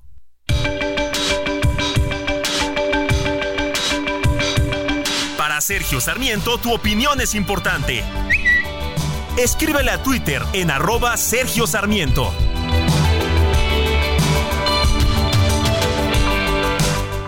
Vámonos con el Químico Guerra. El Químico Guerra. Con Sergio Sarmiento y Lupita Juárez. Guerra, ¿cómo estás? Muy buenos días. Lupita, Sergio, efectivamente el corazón tiene razones que la razón desconoce, pero la razón debe prevalecer cuando tomamos decisiones eh, serias, trascendentes, que tienen implicaciones muy importantes, sobre todo para el bienestar de los seres humanos, ¿no? Fíjense que una buena noticia, el día de ayer el juez octavo de distrito con sede en Cancún suspendió definitivamente los efectos legales de ese decreto que le comenté a Lupita la semana pasada, que era totalmente sorpresivo, vergonzoso, absurdo, donde el 22 de diciembre pasado, viernes antes de Navidad, en la tarde, viernes en la tarde, el Congreso de Quintana Roo sacó un acuerdo, ¿verdad?, en donde le retiraba un decreto, inclusive que le retiraba la concesión de prestación de servicios de agua potable y tratamiento a esta gran empresa que se llama Aguacán, de la cual he hablado con ustedes varias veces. Te acabo de mandar, Lupita, una foto aérea de una de las varias plantas que tienen, donde se ve un campo fotovoltaico. En la esquina eh, inferior derecha de la foto, podrás ver todo una batería fotovoltaica que está alimentando de electricidad a esta planta de tratamiento de aguas negras, la única en México que ya está usando energías limpias para ir a la vanguardia, para ir eh, apoyando al planeta, ¿verdad? No solamente tratando con excelencia las aguas negras. Fíjense que el agua que extrae Aguacán del subsuelo para dotar de agua potable a hoteles, a comercios, a las viviendas en... Eh, allá en Cancún, eh, esta agua que extrae tiene una calidad más baja que el agua ya tratada, el agua negra tratada, que se reinyecta al acuífero para mantener los niveles del acuífero y no sobreexplotarlo. Esto es uno de los únicos ejemplos que hay en México de economía circular, de realmente estar a la vanguardia con la mejor tecnología y pues eh, no conozco otra planta que tenga ya su campo fotovoltaico, ¿no? Para poder eh, realmente usar la energía eléctrica para tratar el agua negra. Bueno, pues le querían quitar la concesión a esta empresa con el, eh, pues ya saben el argumento este de que se están robando el agua y privatizándole, etcétera, cuando es el Congreso de Quintana Roo el que fija las tarifas. La empresa no está fijando lo que cobra por el agua, sino que se lo fija el Congreso y desde luego es una empresa eficiente que reduce mucho los costos por la eficiencia y por lo tanto puede operar exitosamente. Una eh, tecnología verdaderamente de punta. Pero lo que no se dan cuenta estos legisladores que vieron como un botín, un botín político y un botín también económico, ¿no? Porque piensan que quitándole la concesión ellos van a poder tener acceso a estos recursos, nada más falso, ¿verdad? Porque se requiere personal altísimamente calificado, realmente tener investigación y desarrollo, los sistemas de tele metría que tienen de manejo de datos, etcétera, son de primer mundo. Pero aquí había un albazo, una intención, ¿verdad?, de quedarse con esa concesión, basándose en una consulta popular, ya saben que hoy en día eso es eh, el mecanismo para gobernar, una consulta popular muy amañada, ¿no? Le preguntaron a la gente, bueno, ¿quieren que le retiremos la concesión a Aguacán? Sí, sí, sí, todo el mundo, ¿no? Y entonces, basándose en eso, sacan un decreto ilegal, pero afortunadamente ya se suspendió definitivamente las acciones de este albazo del 22 de diciembre. Desde luego, ahora se tiene que dar esta batalla legal para que se resuelva completamente el juicio, pero... Eh, bueno, por lo menos una buena señal. No se dan cuenta lo que están causando eh, Lupita y Sergio. Pero bueno, afortunadamente se ganó esta batalla en favor del medio ambiente y de la salud de los quintanarroenses. Sergio y Lupita. Muy bien, gracias, Químico Guerra. Hasta luego, muy buenos días. Bueno, y vamos con otros temas. La Presuntamente la Secretaría de Relaciones Exteriores compartió con una analista del Departamento de Defensa de los Estados Unidos la base de datos del registro consular estos datos corresponden a personas en condición irregular en los Estados Unidos. Eh, vamos a conversar sobre este tema con el doctor Tonatiu Guillén López, profesor investigador del Programa Universitario de Estudios del Desarrollo de la UNAM, ex comisionado del Instituto Nacional de Migración. Eh, doctor Tonatiu Guillén, gracias por tomar nuestra llamada. ¿Cómo ve? Eh, sé que la propia secretaria de Relaciones Exteriores comentó acerca de haber compartido esta, esta base de datos de del registro consular. ¿Qué opina usted? Sergio Lupita, gracias. El, el asunto es que es una base de datos de la, del registro consular hecho para la protección de mexicanas y mexicanos en Estados Unidos, sobre todo quienes están en situación irregular, que son los que solicitan la matrícula consular. Y son millones y millones de datos eh, que empezaron en su etapa moderna en el 2002 y eh, hasta la fecha, y la base compartida es de 2002 al 2020.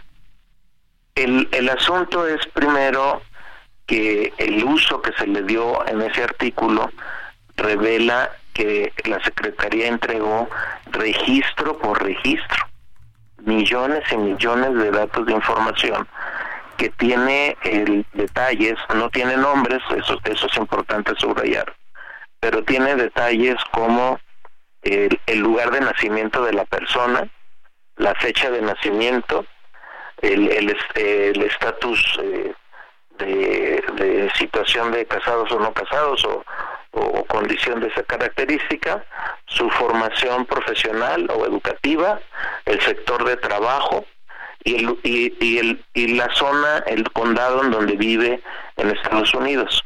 Solamente con esos datos se puede trazar quiénes de, Zacatecas, en dónde viven, en qué condados en Estados Unidos, o quiénes de cualquier otro lugar del país, o de Oaxaca o de Chiapas, viven en qué lugar en Estados Unidos. Ahí está toda esa información. Y, y, el, y el artículo da ejemplos, dice, por ejemplo, dice, contamos 585 personas de Alvarado, Veracruz, que viven en un porcentaje de 9% en Los Ángeles, 7.5 en Ventura, 5.8 en Milwaukee, y, y así sucesivamente. Entonces podemos saber con esa información dónde están los de Azcapotzalco en Estados Unidos. Entonces es información que facilita ubicación. Y luego hay otra parte del artículo que dice que la Secretaría les dio un número de identificación para darle seguimiento.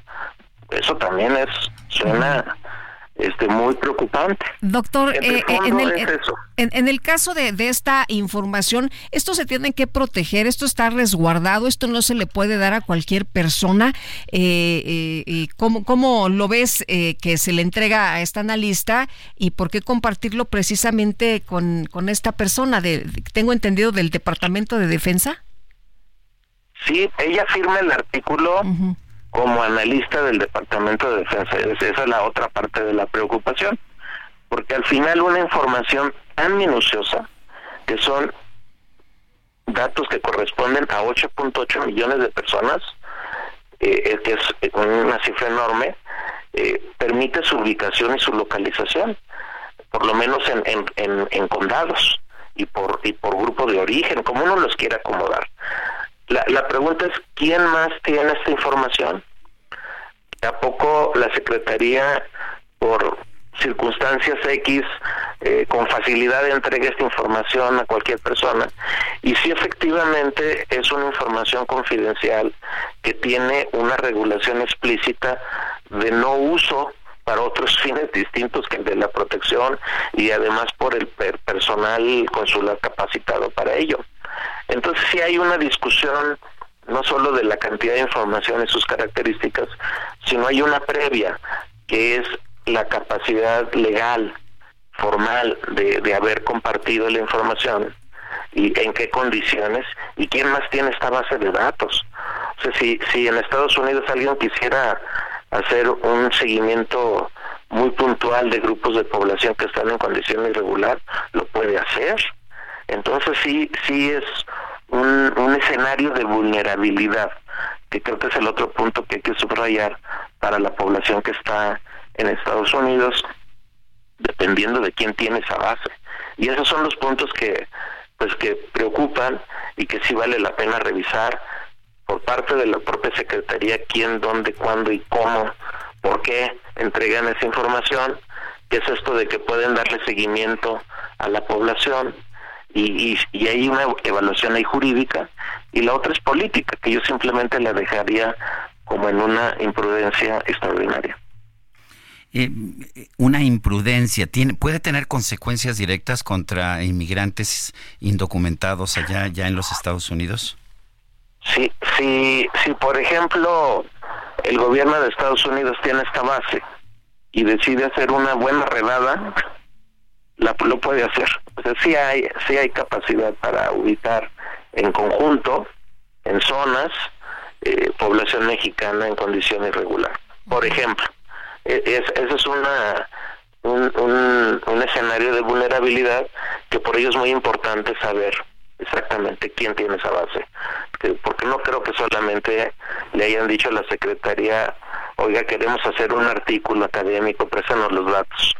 Me, preocupa que, esté esa base circulando en, en otros escenarios que yo creo que vale la pena revisarlo. Aunque hay quien dice que estos datos se trabajaron de manera muy adecuada y que no los tiene nadie y que están este, muy bien resguardados, doctor. Y, son anónimos, no, efectivamente no tiene nombres, pero reitero, cuando el artículo presume que puede ubicar a, quienes de Alvarado, Veracruz están y en dónde, pues puede ubicar a, cualquier otro otra población. Es, ese, ese es el punto central y por ello la, la delicadeza de, del cuidado que siempre se tuvo con el registro consular y, que ahora esté en un espacio tan abierto, pues sí es, es un asunto que mínimo debe revisarse. Bueno, pues yo quiero, yo quiero agradecerte, Tonatiu, Tonatiu Guillén, profesor investigador del Programa Universitario de Estudios del Desarrollo de la UNAM, excomisionado del Instituto Nacional de Migración. Gracias por esta conversación. Encantado de estar con ustedes. Les saludo con mucho afecto. Gracias, igualmente. Muy buenos días. Bueno, el presidente López Obrador anunció que este 2024 no habrá incremento en el precio de la harina de maíz, lo que va a beneficiar en el costo del precio de la tortilla para los consumidores. Y vamos a platicar precisamente con Rogelio García Moreno, vicepresidente agrícola del Consejo Nacional Agropecuario. Rogelio, ¿qué tal? Muy buenos días. Muy buenos días, con el gusto de estar con usted de la orden, buen día. Gracias. Eh, Rogelio, ¿puede eh, pues eh, concretarse lo que el presidente ha anunciado con el simple hecho de que él lo quiera, pues el precio de la tortilla no puede tener incremento? Bueno, pues es un tema muy complicado de lo que decíamos que suceda. Estos precios de estos maíces obedecen a precios internacionales, tienen que ver con, con cosechas en el resto del mundo, cómo están los precios, cómo está el tipo de cambio, etcétera, etcétera. Hoy eh, el comentario de él es favorecido gracias a que obedece a mucho maíz en el mundo. Hay mucho grano en Estados Unidos, hay mucho grano en, en el cono sur, en Brasil, en Argentina, en Uruguay, en Sudamérica, eh, eh, perdón, en, Sudáfrica, hay mucho trigo en Rusia, en Ucrania, hay mucho maíz, Europa se ha restablecido nuevamente. Entonces, hoy tenemos precios internacionales bajos y hoy tenemos una apreciación del peso contra el dólar muy fuerte que va a, posiblemente poder lograr lo que el presidente comenta. Ahora, el, maíz no es el único componente que, que hace que el precio de la tortilla sea barata. Hay otros insumos como eh, gas, este, maquinaria, impuestos, mano de obra, seguro social, etcétera, etcétera, etcétera. Sí puede suceder, sin embargo, quien va a pagar los platos rotos de todo esto son nuestros productores nacionales, porque tienen precios mucho más bajos para sus cosechas y difícilmente podrán llegar a los puntos de equilibrio para poder seguir adelante y poder seguir haciendo las cosas como se deben de hacer. ¿Tienen sentido ya en estos tiempos modernos los controles de precios, el decir este precio no va a subir o no va a bajar? Tendría que ser a base de apoyos y a base de subsidios, Sergio, no podría ser de otra manera. Eh, eh, en el mundo en el que vivimos, en la economía abierta en la que estamos, creemos todo mundo y, y estamos totalmente convencidos de que debemos dejar que las cosas fluyan como están, como está el día de hoy, que tenemos precios bajos en los maíces y con una apreciación del peso, pues tenemos materia prima muy económica, muy barata. Sin embargo, aquí es donde tenemos que tener programas de apoyo. Tenemos que tener programas que otorguen certidumbre a nuestros productores para que ellos puedan siguiendo, siguiendo, para que ellos puedan seguir haciendo su trabajo en el campo, que es un trabajo muy noble, que es un trabajo que se da a lo largo de todo el país. Tenemos agricultura comercial, agricultura de autoconsumo en todo el país y estos productores el día de hoy están sufriendo mucho.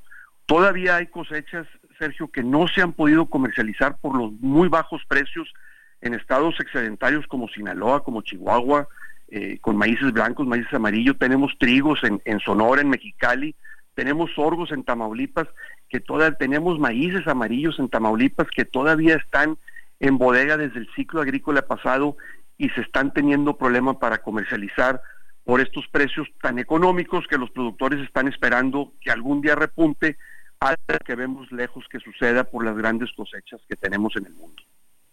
Bueno, Rogel, entonces el costo del precio de la tortilla para los consumidores, esto eh, pues eh, no depende de lo que diga el presidente. Pues es muy difícil. Sí, sí podría depender de lo que diga el presidente si él establece un plan, un, un plan, un gran plan de apoyos al campo para poder entonces apoyar a los agricultores a que ellos salgan con sus costos de producción, que tengan alguna utilidad, poder adquirir este maíz entonces, eh, que lo veo muy complicado, que era lo que sucedía hace 30, 40 años con, con almacenes nacionales, con Buroconsa, con, con las empresas, con Conasupo, que era lo que hacían. Es un tema muy, muy complicado porque hoy estamos en una economía abierta, en una economía eh, donde competimos con, con otros países, donde entran maíces de otros países también, sobre todo de Estados Unidos, entra mucho maíz a México a precios eh, este, internacionales.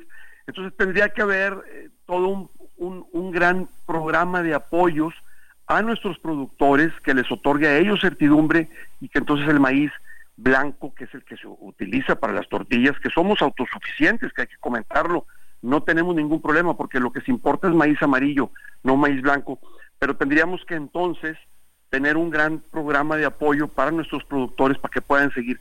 El problema es el, el, el quebranto de nuestros agricultores. Es el problema que con los precios que hoy tenemos, que son muy bajos, vemos que pueda suceder y pueden empezar a cambiar de cultivos o buscar otras alternativas y dejar el maíz de lado. Y, ahí sí, y ahí sí nos tuercen, ¿no? Porque pues de dónde ahí sí estaríamos en un grave problema, Rogelio. Ay, se nos cortó la comunicación. Vamos a tratar de restablecer el contacto. Bueno, tenemos que hacer una pausa además. Sí, así son las 8 con 54 minutos. Nuestro número de WhatsApp es el 55 20 10 96 47. Regresamos.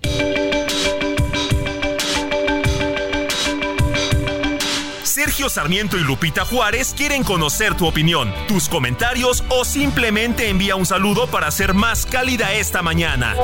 Envía tus mensajes al WhatsApp 55 20 10 96 47.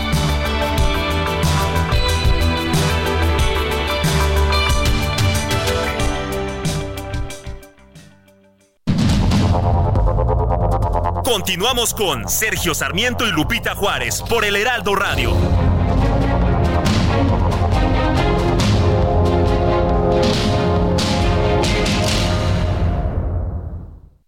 2024 arranca con Fiat Stena. Empieza el año con un Fiat Bus, el SUV premiado referente en consumo y tecnología. Estrénalo con descuento de 51 mil pesos, tasa desde 9.75%, comisión y seguro gratis. Cumple tu propósito de estrenar con Fiat. K31.7% informativo. Vigencia el 31 de enero. Consulta fiat.com.mx. Porque te presta hasta cuatro meses de tu sueldo. Porque lo obtienes en máximo 24 horas. Porque lo utilizas para lo que quieras. Porque lo tramitas fácil y sin intermediarios. Porque tiene las tasas más bajas del mercado. Porque es tu derecho. Fonacot es el crédito. Fonacot, 50 años cumpliendo. Gobierno de México. Vámonos a los mensajes. Nos dice eh, saludos desde Monterrey, Efraín. Buenos días, Sergio Lupita. Los organismos autónomos no me parecen del todo que así lo sean, pues dependen del visto bueno del Senado y del presidente. Y es aquí donde se pierde su autonomía. Efectivamente, debería haber una reforma para que los funcionarios fueran nombrados de manera independiente, sin que intervenga o se considere la aprobación del mandatario. Pues aquí lo que llama la atención es que al presidente antes sí le gustaban los organismos autónomos autónomos, estos que permitieron que él llegara a, la, presidencia. presidencia de la República. Le gustaba que hubiera transparencia, le gustaba que hubiera denuncias de corrupción de los eh, eh, gobiernos eh, pasados, pero ahora pues resulta que ya no le gusta. El INAI, por ejemplo, entre muchos otros, ¿no? Eh, efectivamente, pero pues ya ahora que es presidente, él quiere tener un control total y ha dicho que él quiere eliminar todos los organismos autónomos o casi todos. También está cooptando los que puede, como la Comisión Nacional de Derechos Humanos, que lo que ha hecho es colocar a gente cercana a él a cargo. Dice Antonio de Harvard. Buenos días, Sergio Lupita. Gracias por las nominaciones. Ayer vi Pobres Criaturas, película bastante buena. Yorgos es buen director pero en las nominaciones está muy competitivo. Pues sí, este, de hecho hay buenas películas. Sí, hay, buenas películas y grandes directores, por supuesto. Oye, nos dice, em, soy su fan Alfonso Gutiérrez, son los mejores. Buen día, Sergio Lupita. Aún con todos los análisis que presentan de lo que hace el gobierno, el pueblo sabio hace oídos sordos con tal de que le sigan dando dinero sin hacer absolutamente nada.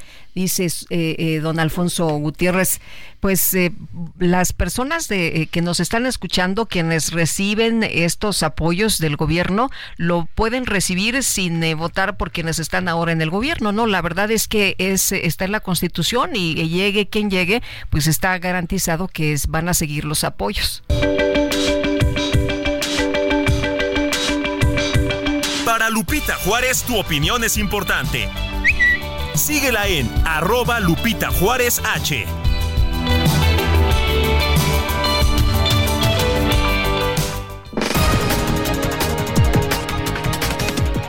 Vamos a un resumen de la información más importante.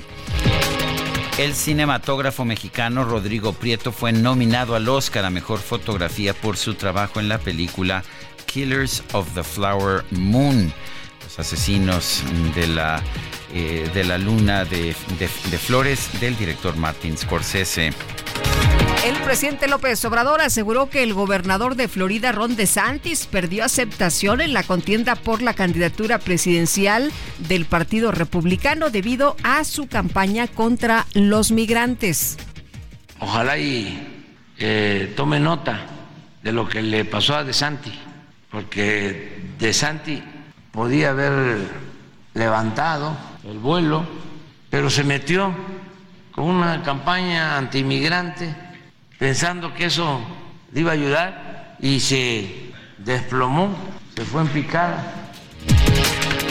Pero como... Qué curioso, Donald Trump tiene una campaña antimigrante mucho más fuerte que la de, de Santis. Desde hace mucho tiempo, Sergio, de la, eh, elección pasada, y en este en esta elección en Iowa, el tema de la migración fue el que le dio la victoria eh, a Donald Trump. A Donald Trump, y bueno, pues este tema de la migración no crea que, que está desalentando a nadie, ¿eh? está fortaleciendo en el caso de Trump, pues su candidatura. El embajador de los Estados Unidos en México, Ken Salazar, informó que en los primeros 21 días de 2024, las autoridades de aduanas y protección fronteriza de su país realizaron 79 vuelos de deportación de migrantes de indocumentados y el presidente, el expresidente Trump en esta contienda ahora ha prometido pues la mayor deportación de la historia, ¿eh?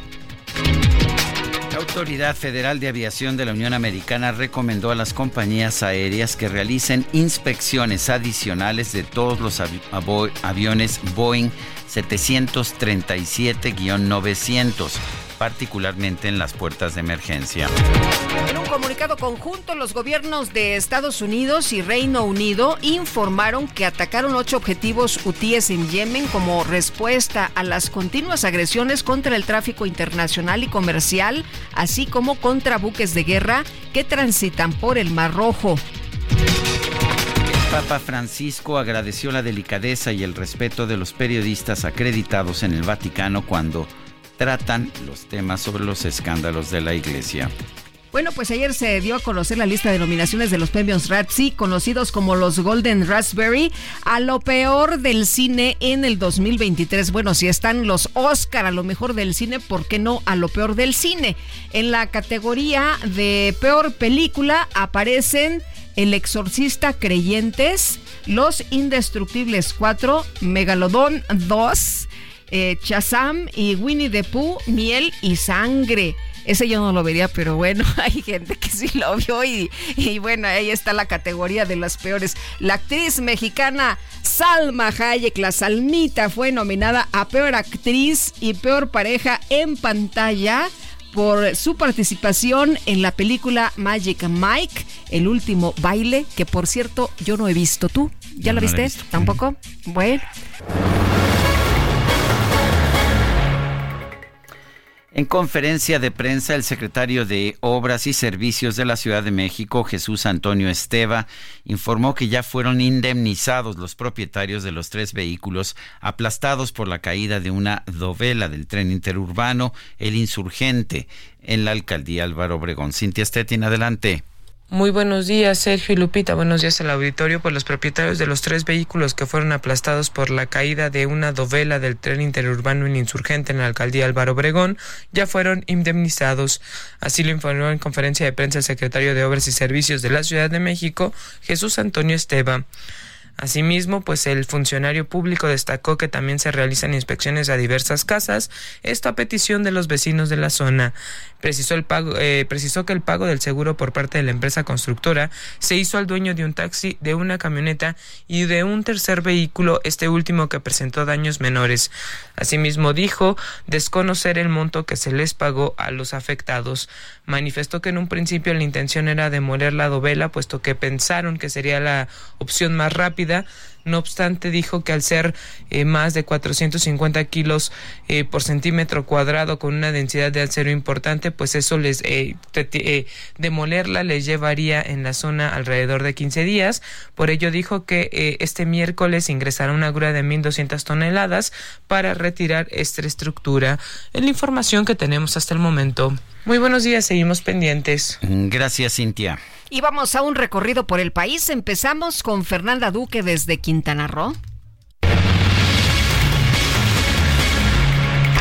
Diversas zonas de la ciudad de Chetumal quedaron inundadas tras más de 12 horas de lluvia, las cuales persisten en casi todo el territorio. El aguacero comenzó alrededor de las 19 horas del domingo 21 de enero y se prolongó hasta las 6 horas de este lunes, por lo que autoridades se tuvieron que realizar un operativo de emergencia para despejar el agua de las calles y viviendas en donde alcanzó un metro de altura. El viento de más de 50 kilómetros por hora y las lluvias provocaron también la cancelación de cuatro cruceros que tenían como destino el muelle de mientras que la Secretaría de Educación del Estado reportó un ausentismo de hasta el 80% de los alumnos de primaria en los municipios del sur, principalmente en Otompe Blanco y Bacalar. En la zona norte, donde se concentran los principales destinos del estado, también se extendieron una alerta por chubascos, lluvias intensas, bancos de niebla y viento de 50 a 70 kilómetros por hora, que obligó a la Capitanía de Puerto a hacer la navegación, así como interrumpir por diversas horas el cruce de Cozumel hacia Playa del Carmen. Y desde la madrugada de lunes se han registrado fuertes lluvias en Tijuana. De acuerdo a la Dirección de Bomberos, recibieron 227 llamadas de emergencia, 38 de relevancia como inundaciones, vehículos atascados, rescates en ríos y arroyos, accidentes de tránsito con personas atrapadas y dos volcaduras. Y debido a que no se suspendieron actividades escolares en el turno matutino, hubo bastante movilidad que afectó severamente las principales avenidas que estaban colapsadas. Los encharcamientos e inundaciones no permitieron el paso de vehículos. Fue hasta el mediodía cuando el gobierno estatal decidió suspender clases del turno vespertino y para este martes. Lamentablemente, dos planteles educativos se vieron afectados y tuvieron que evacuar a 140 personas, entre ellos alumnos y trabajadores de los planteles que fueron trasladados a las instalaciones de la delegación OTAI y también mencionarles que fueron habilitados ya dos refugios temporales, el DIF municipal y la unidad deportiva Tijuana. Al momento persisten las bajas temperaturas, continúa la lluvia y se presenta densa neblina en zona costa, mientras que en la zona serrana se presentó caída de nieve, por lo que el Parque Nacional Sierra de San Pedro Mártir se encuentra cerrado hasta nuevo aviso. Esta es la información desde Tijuana, Baja California. Son las 9 con 22 minutos. Vamos con Gaspar Betancourt. Está ya en Palacio Nacional. Gaspar, adelante.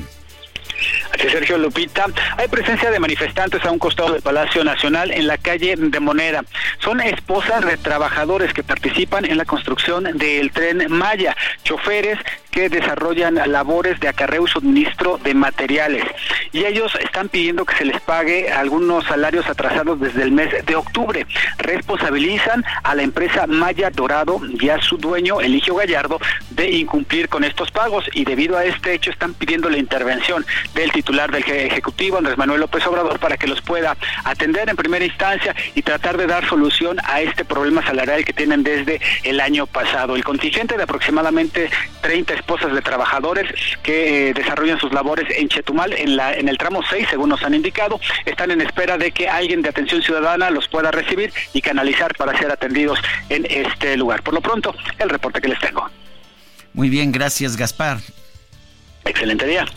Bueno, y los dos mexicanos que están en un buque secuestrado por rebeldes hutíes en el Mar Rojo se encuentran en buen estado de salud y reciben un buen trato, informó la Secretaría de Relaciones Exteriores de México. A través de su cuenta de X, la dependencia reiteró las acciones tomadas a partir del secuestro del barco Galaxy Leader el 20 de noviembre de 2023. El embajador de México en Irán sostuvo una llamada con ambos mexicanos quienes informaron que reciben un trato adecuado, que se encuentran en buen estado de salud y que las condiciones a bordo del buque en el que permanecen retenidos son las adecuadas. Además, el cónsul honorario de México en Sanaa, eh, Yemen, realizó una visita a los connacionales para constatar sus condiciones y su estado de salud.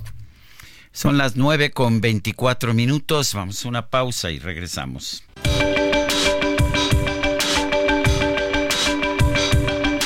Sergio Sarmiento y Lupita Juárez quieren conocer tu opinión, tus comentarios o simplemente envía un saludo para ser más cálida esta mañana. Envía tus mensajes al WhatsApp 55 20 10 96 47.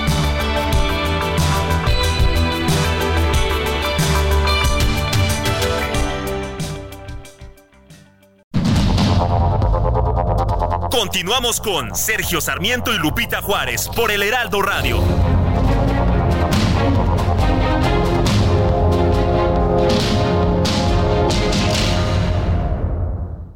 Arranca con Dodge este 2024 y estrena un Dodge Journey. Llévatelo desde 560 mil pesos con mensualidades bajas desde 5,990 pesos. Cumple tu propósito de tener un Dodge Journey. Solo necesitas subir una vez para no bajarte nunca. CAT 31.7%. Vigencia del 16 al 31 de enero de 2024. Consulta dodge.com.mx. Gastrolab. Historia, recetas, materia prima y un sinfín de cosas que a todos nos interesan.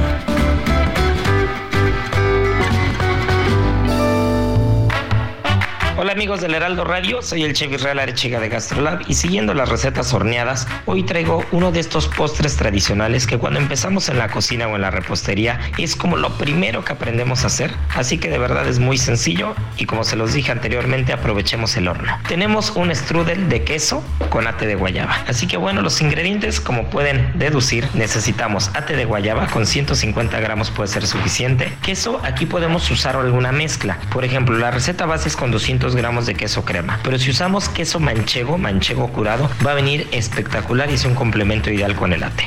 Después necesitamos 500 gramos de pasta de hojaldre, 15 gramos de azúcar, un poco de pulpa de guayaba o guayabas naturales con 150 gramos, 20 gramos de azúcar, 15 gramos de fécula de maíz y un poquito de azúcar glass para espolvorear. El procedimiento ya saben que en gastrolabweb.com no hay falla y tenemos esta receta y muchas otras más.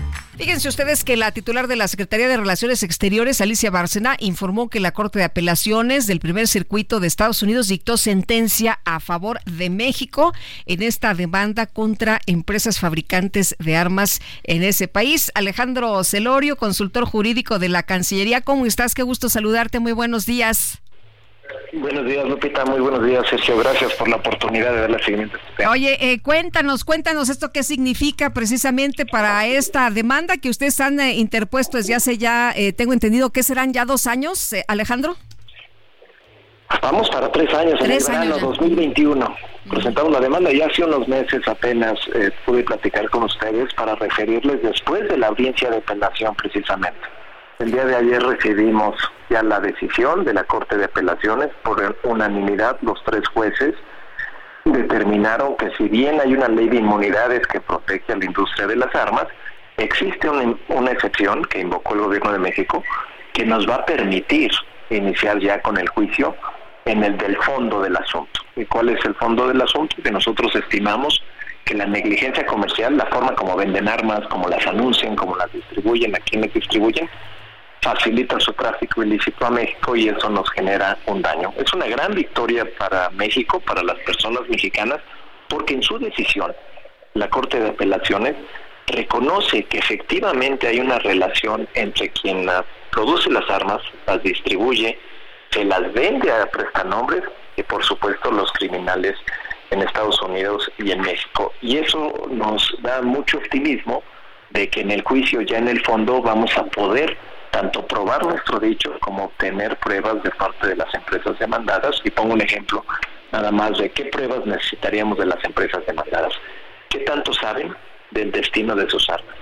Y si saben que sus armas terminan en Michoacán, en Jalisco, en Zacatecas, ¿por qué no hicieron algo para evitar que esas armas llegaran a México? Estamos muy orgullosos del trabajo que se han realizado en estos años. Es un esfuerzo que trasciende administraciones y esta es una gran victoria de la que nos tenemos que sentir muy contentos todos. Si las armas se venden en Estados Unidos según el marco legal que tienen y llegan a México, ¿no sería la responsabilidad de las autoridades mexicanas, de aduanas en particular? Sí, Sergio, tiene razón. Nosotros tendríamos que tener ya tenemos un esfuerzo grande desplegado para evitar que ingresen nada a México los Estados Unidos también han incrementado sus esfuerzos, pero hay un componente que es el, argumento de esta demanda. Las empresas, por el número de serie de las armas y que estas se rastrean en una plataforma del gobierno de los Estados Unidos, tienen conocimiento, o deberían de tener conocimiento, porque está a su disposición, de cuál es la ruta de su producto. Entonces, una empresa responsable, se esperaría de una empresa responsable, que si ve que sus armas las vende una tienda en Texas y recurrentemente aparecen en escenas del crimen en México, pues lo que esperaríamos es que le preguntara a esa tienda, ¿a quién le estás vendiendo? Porque lo que hace esta venta negligente es facilitar su tráfico ilícito. Y los esfuerzos de ambos gobiernos, tanto de México como Estados Unidos, para detener eh, las armas, pues no son perfectos y no podemos cubrir los 3.000 kilómetros la frontera. Entonces lo que nosotros queremos de las empresas es que se hagan responsables de su parte de lo que les corresponde y esto es vender las armas con un mayor cuidado. No se las vendas a prestanombres, no se las vendas a criminales, no hagas ventas múltiples. Una persona llega y compra 10 fusiles de estilo militar, pues de menos avisarle a la policía estadounidense, esto está pasando, parece sospechoso. Es un esfuerzo conjunto y es lo que precisamente lo que dice la Corte de Apelaciones. Las empresas pueden ser responsables de su comercio negligente. Hasta de uso exclusivo del ejército han venido a parar acá, ¿no? E, efectivamente, y eso es lo más relevante que ayer lo dijo la canciller. Son armas de tipo militar, con un poder de fuego que no deberían de estar en manos de civiles. Sí, en Estados Unidos existe un comercio legal, se pueden vender y portar en algunos estados incluso de manera pública, pero esas armas no deberían de ser traficadas a México.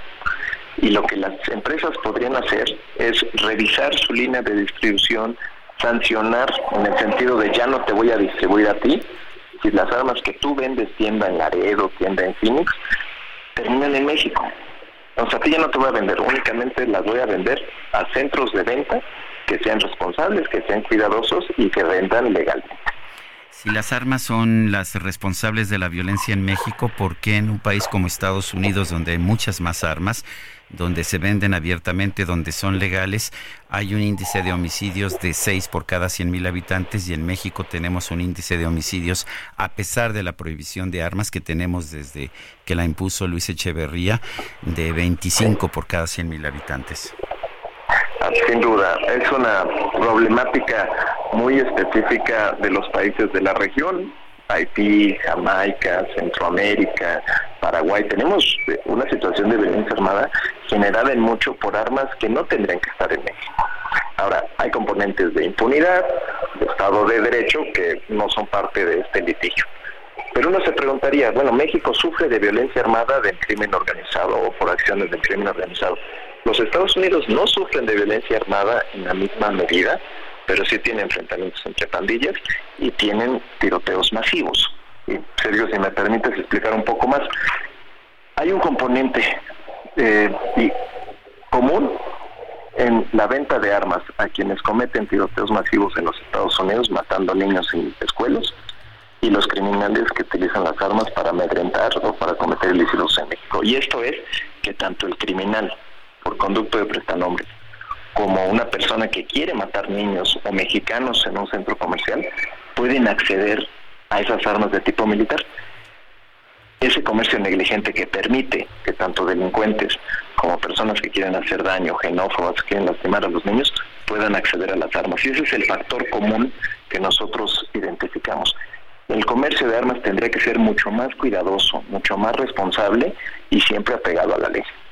Muy bien, pues eh, Alejandro, muchas gracias por platicar con nosotros esta mañana. Muy buenos días. Muy buenos días, muchas gracias por su atención. Hasta luego. Y vamos con Mónica Reyes. Adelante, Mónica. Hola, hola, qué gusto, qué gusto saludarlos, Lupita, Sergio, amigos. Les vengo a platicar si ustedes saben que el descansar bien tiene efectos muy positivos en nuestro cuerpo y mente. Fíjense que incrementa nuestra creatividad, nos ayuda a perder peso, nos hace ver más jóvenes, sanos y nos ayuda a proteger nuestro corazón. Por eso, la pasión de Colchones Carreiro por más de 50 años es lograr que tú tengas el descanso que mereces. Un mejor descanso es una mejor calidad de vida. Encuentra tu tienda de descanso más cercana en carreiro.mx diagonal tiendas.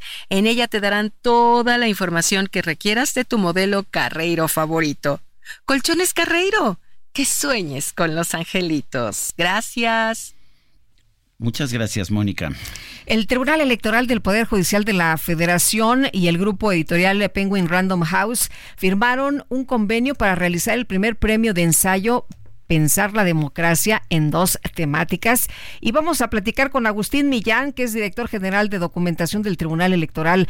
Eh, ¿Cómo estás, Agustín? Muy buenos días. Muy buenos días, Lupita. Un gusto saludarles a ti y a Sergio Sarmiento. Y efectivamente, pues dar a conocer al amable auditorio de Radio este, del Heraldo, que derivado de este convenio de colaboración que firmó el Tribunal Electoral con Penguin Random House, una de las principales editoriales globales, está enfocado a un premio que queremos prestigiar de manera anual. No será un caso aislado, eh, es un premio que denominamos Pensar la Democracia. Está dividido en dos categorías fundamentales después de haber analizado diferentes temáticas. Concluimos que los dos temas fundamentales en esta coyuntura que vive el país y el mundo entero en términos de procesos electorales, los dos temas relevantes son, por un lado, los peligros de la radicalización en la política y el segundo tema es autonomía de las autoridades electorales frente a las tentativas autoritarias. En este eh, concurso de ensayo Pensar la Democracia, eh, eh, la intención es pues que se atienda a la agenda pública que vivimos, insisto, en México como en el mundo, sabemos que más del 50% de la población y cerca de 60 países en el mundo, en este año 2024 vamos a las urnas a elegir presidentes, ya sea o congresos o, gobiernos de carácter subnacional, pero la mitad de la población estará metida en estos procesos. Y nosotros queremos convocar a todos los ciudadanos y las ciudadanas eh, que residan en nuestro país o en el extranjero a que participen eh, en, este ensayo. Eh, quiero comentarles que las características de estos ensayos es que deban de ser textos originales, inéditos, que no está que no estén concursando en este momento en algún otro premio o que no hayan sido premiados anteriormente. Y este, bueno, hay ciertas características que las podrán ver ya dentro de las bases que tenemos publicados en la página principal de Penguin Random House. Eh, el trabajo debe de tener una extensión entre 50 cuartillas no menos de 50 cuartillas y no más de 100 cuartillas. Con estos dos ensayos haremos una publicación que pretendemos eh, estarla presentando en la FIL de Guadalajara en la edición de este año 2024. Muy bien, pues, pues en general, digamos, esas son eh, las características principales y si me permites decir la fecha de la convocatoria está abierta, Lupita y Sergio, hasta el 22 de abril del presente año. Se deben de entregar en las oficinas de Penguin Random House.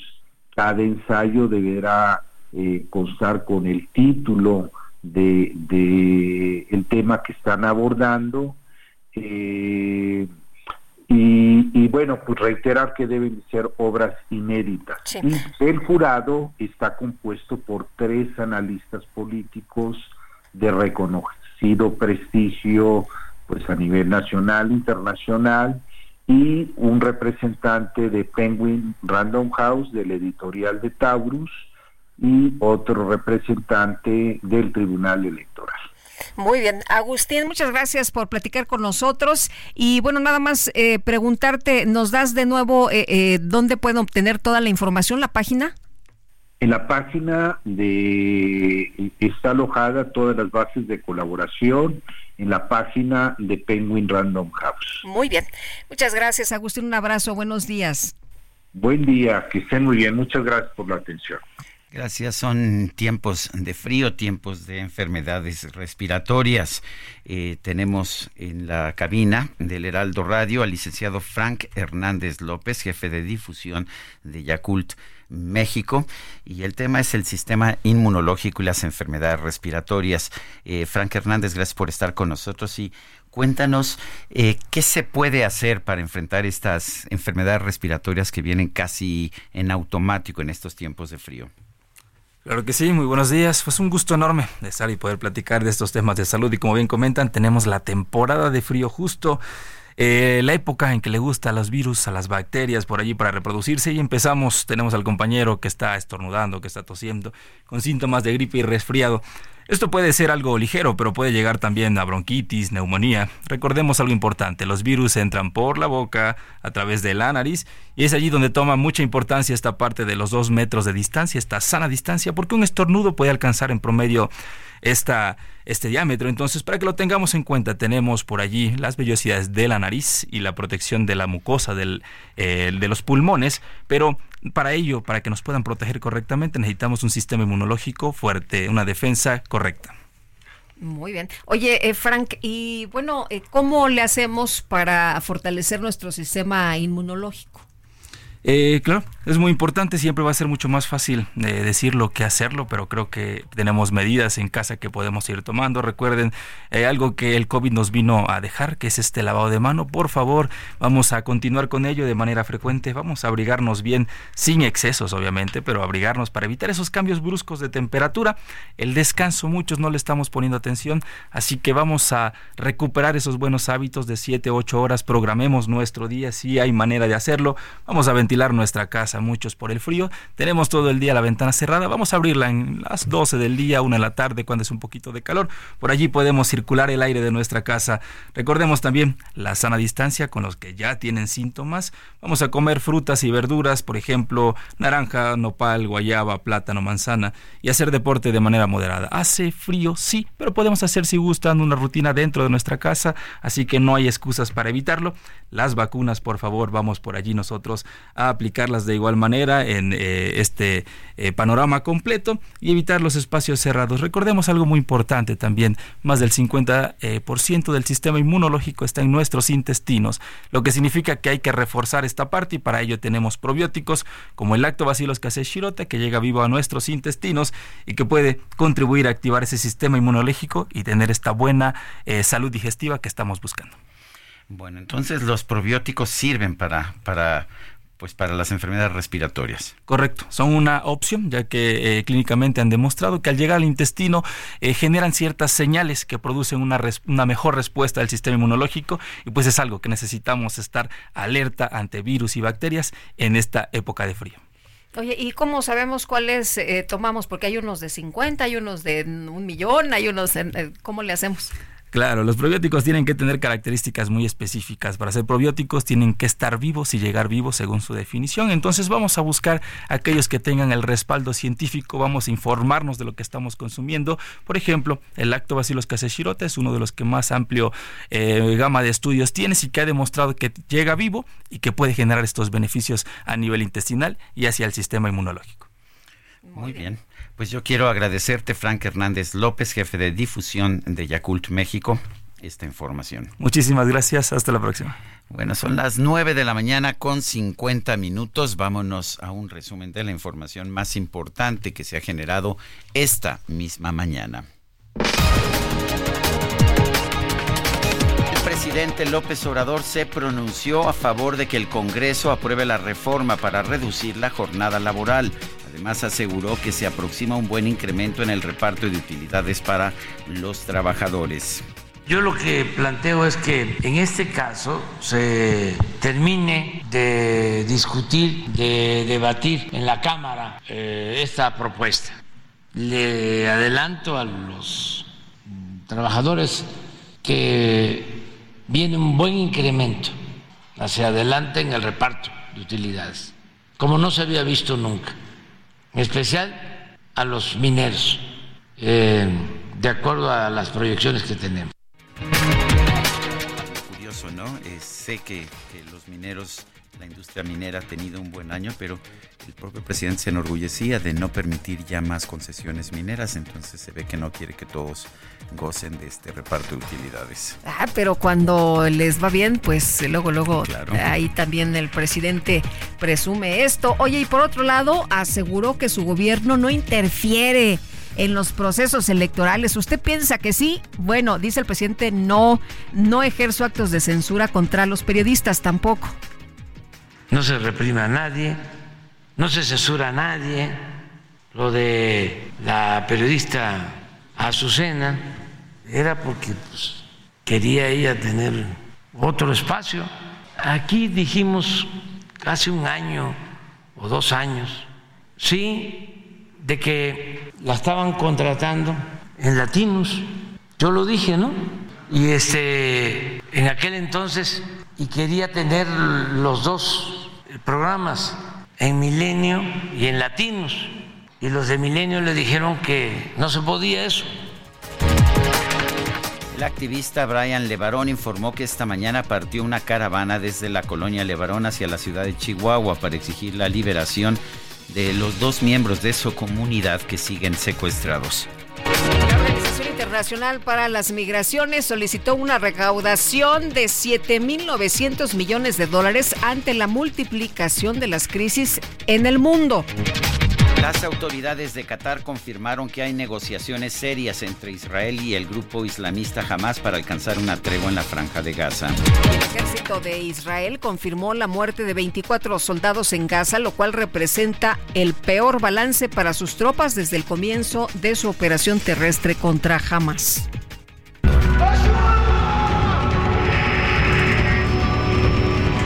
Cuando no tenés ropa.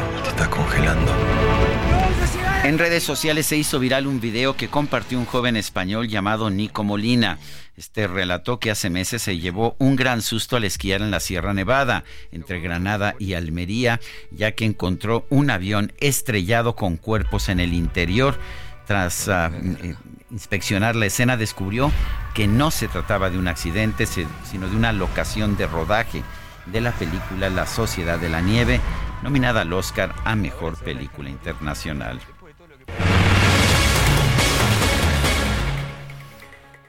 ¿Y qué crees, Guadalupe? ¿Qué pasó? Se nos acabó el tiempo. ¿Tan rápido? Así es esto. Bueno, pues vámonos entonces, que la pasen todos muy bien, disfruten este día y nos escuchamos mañana en punto de las 7. Mañana que ya será miércoles, ¿eh? Hasta mañana, gracias de todo corazón. Heraldo Media Group presentó Sergio Sarmiento y Lupita Juárez.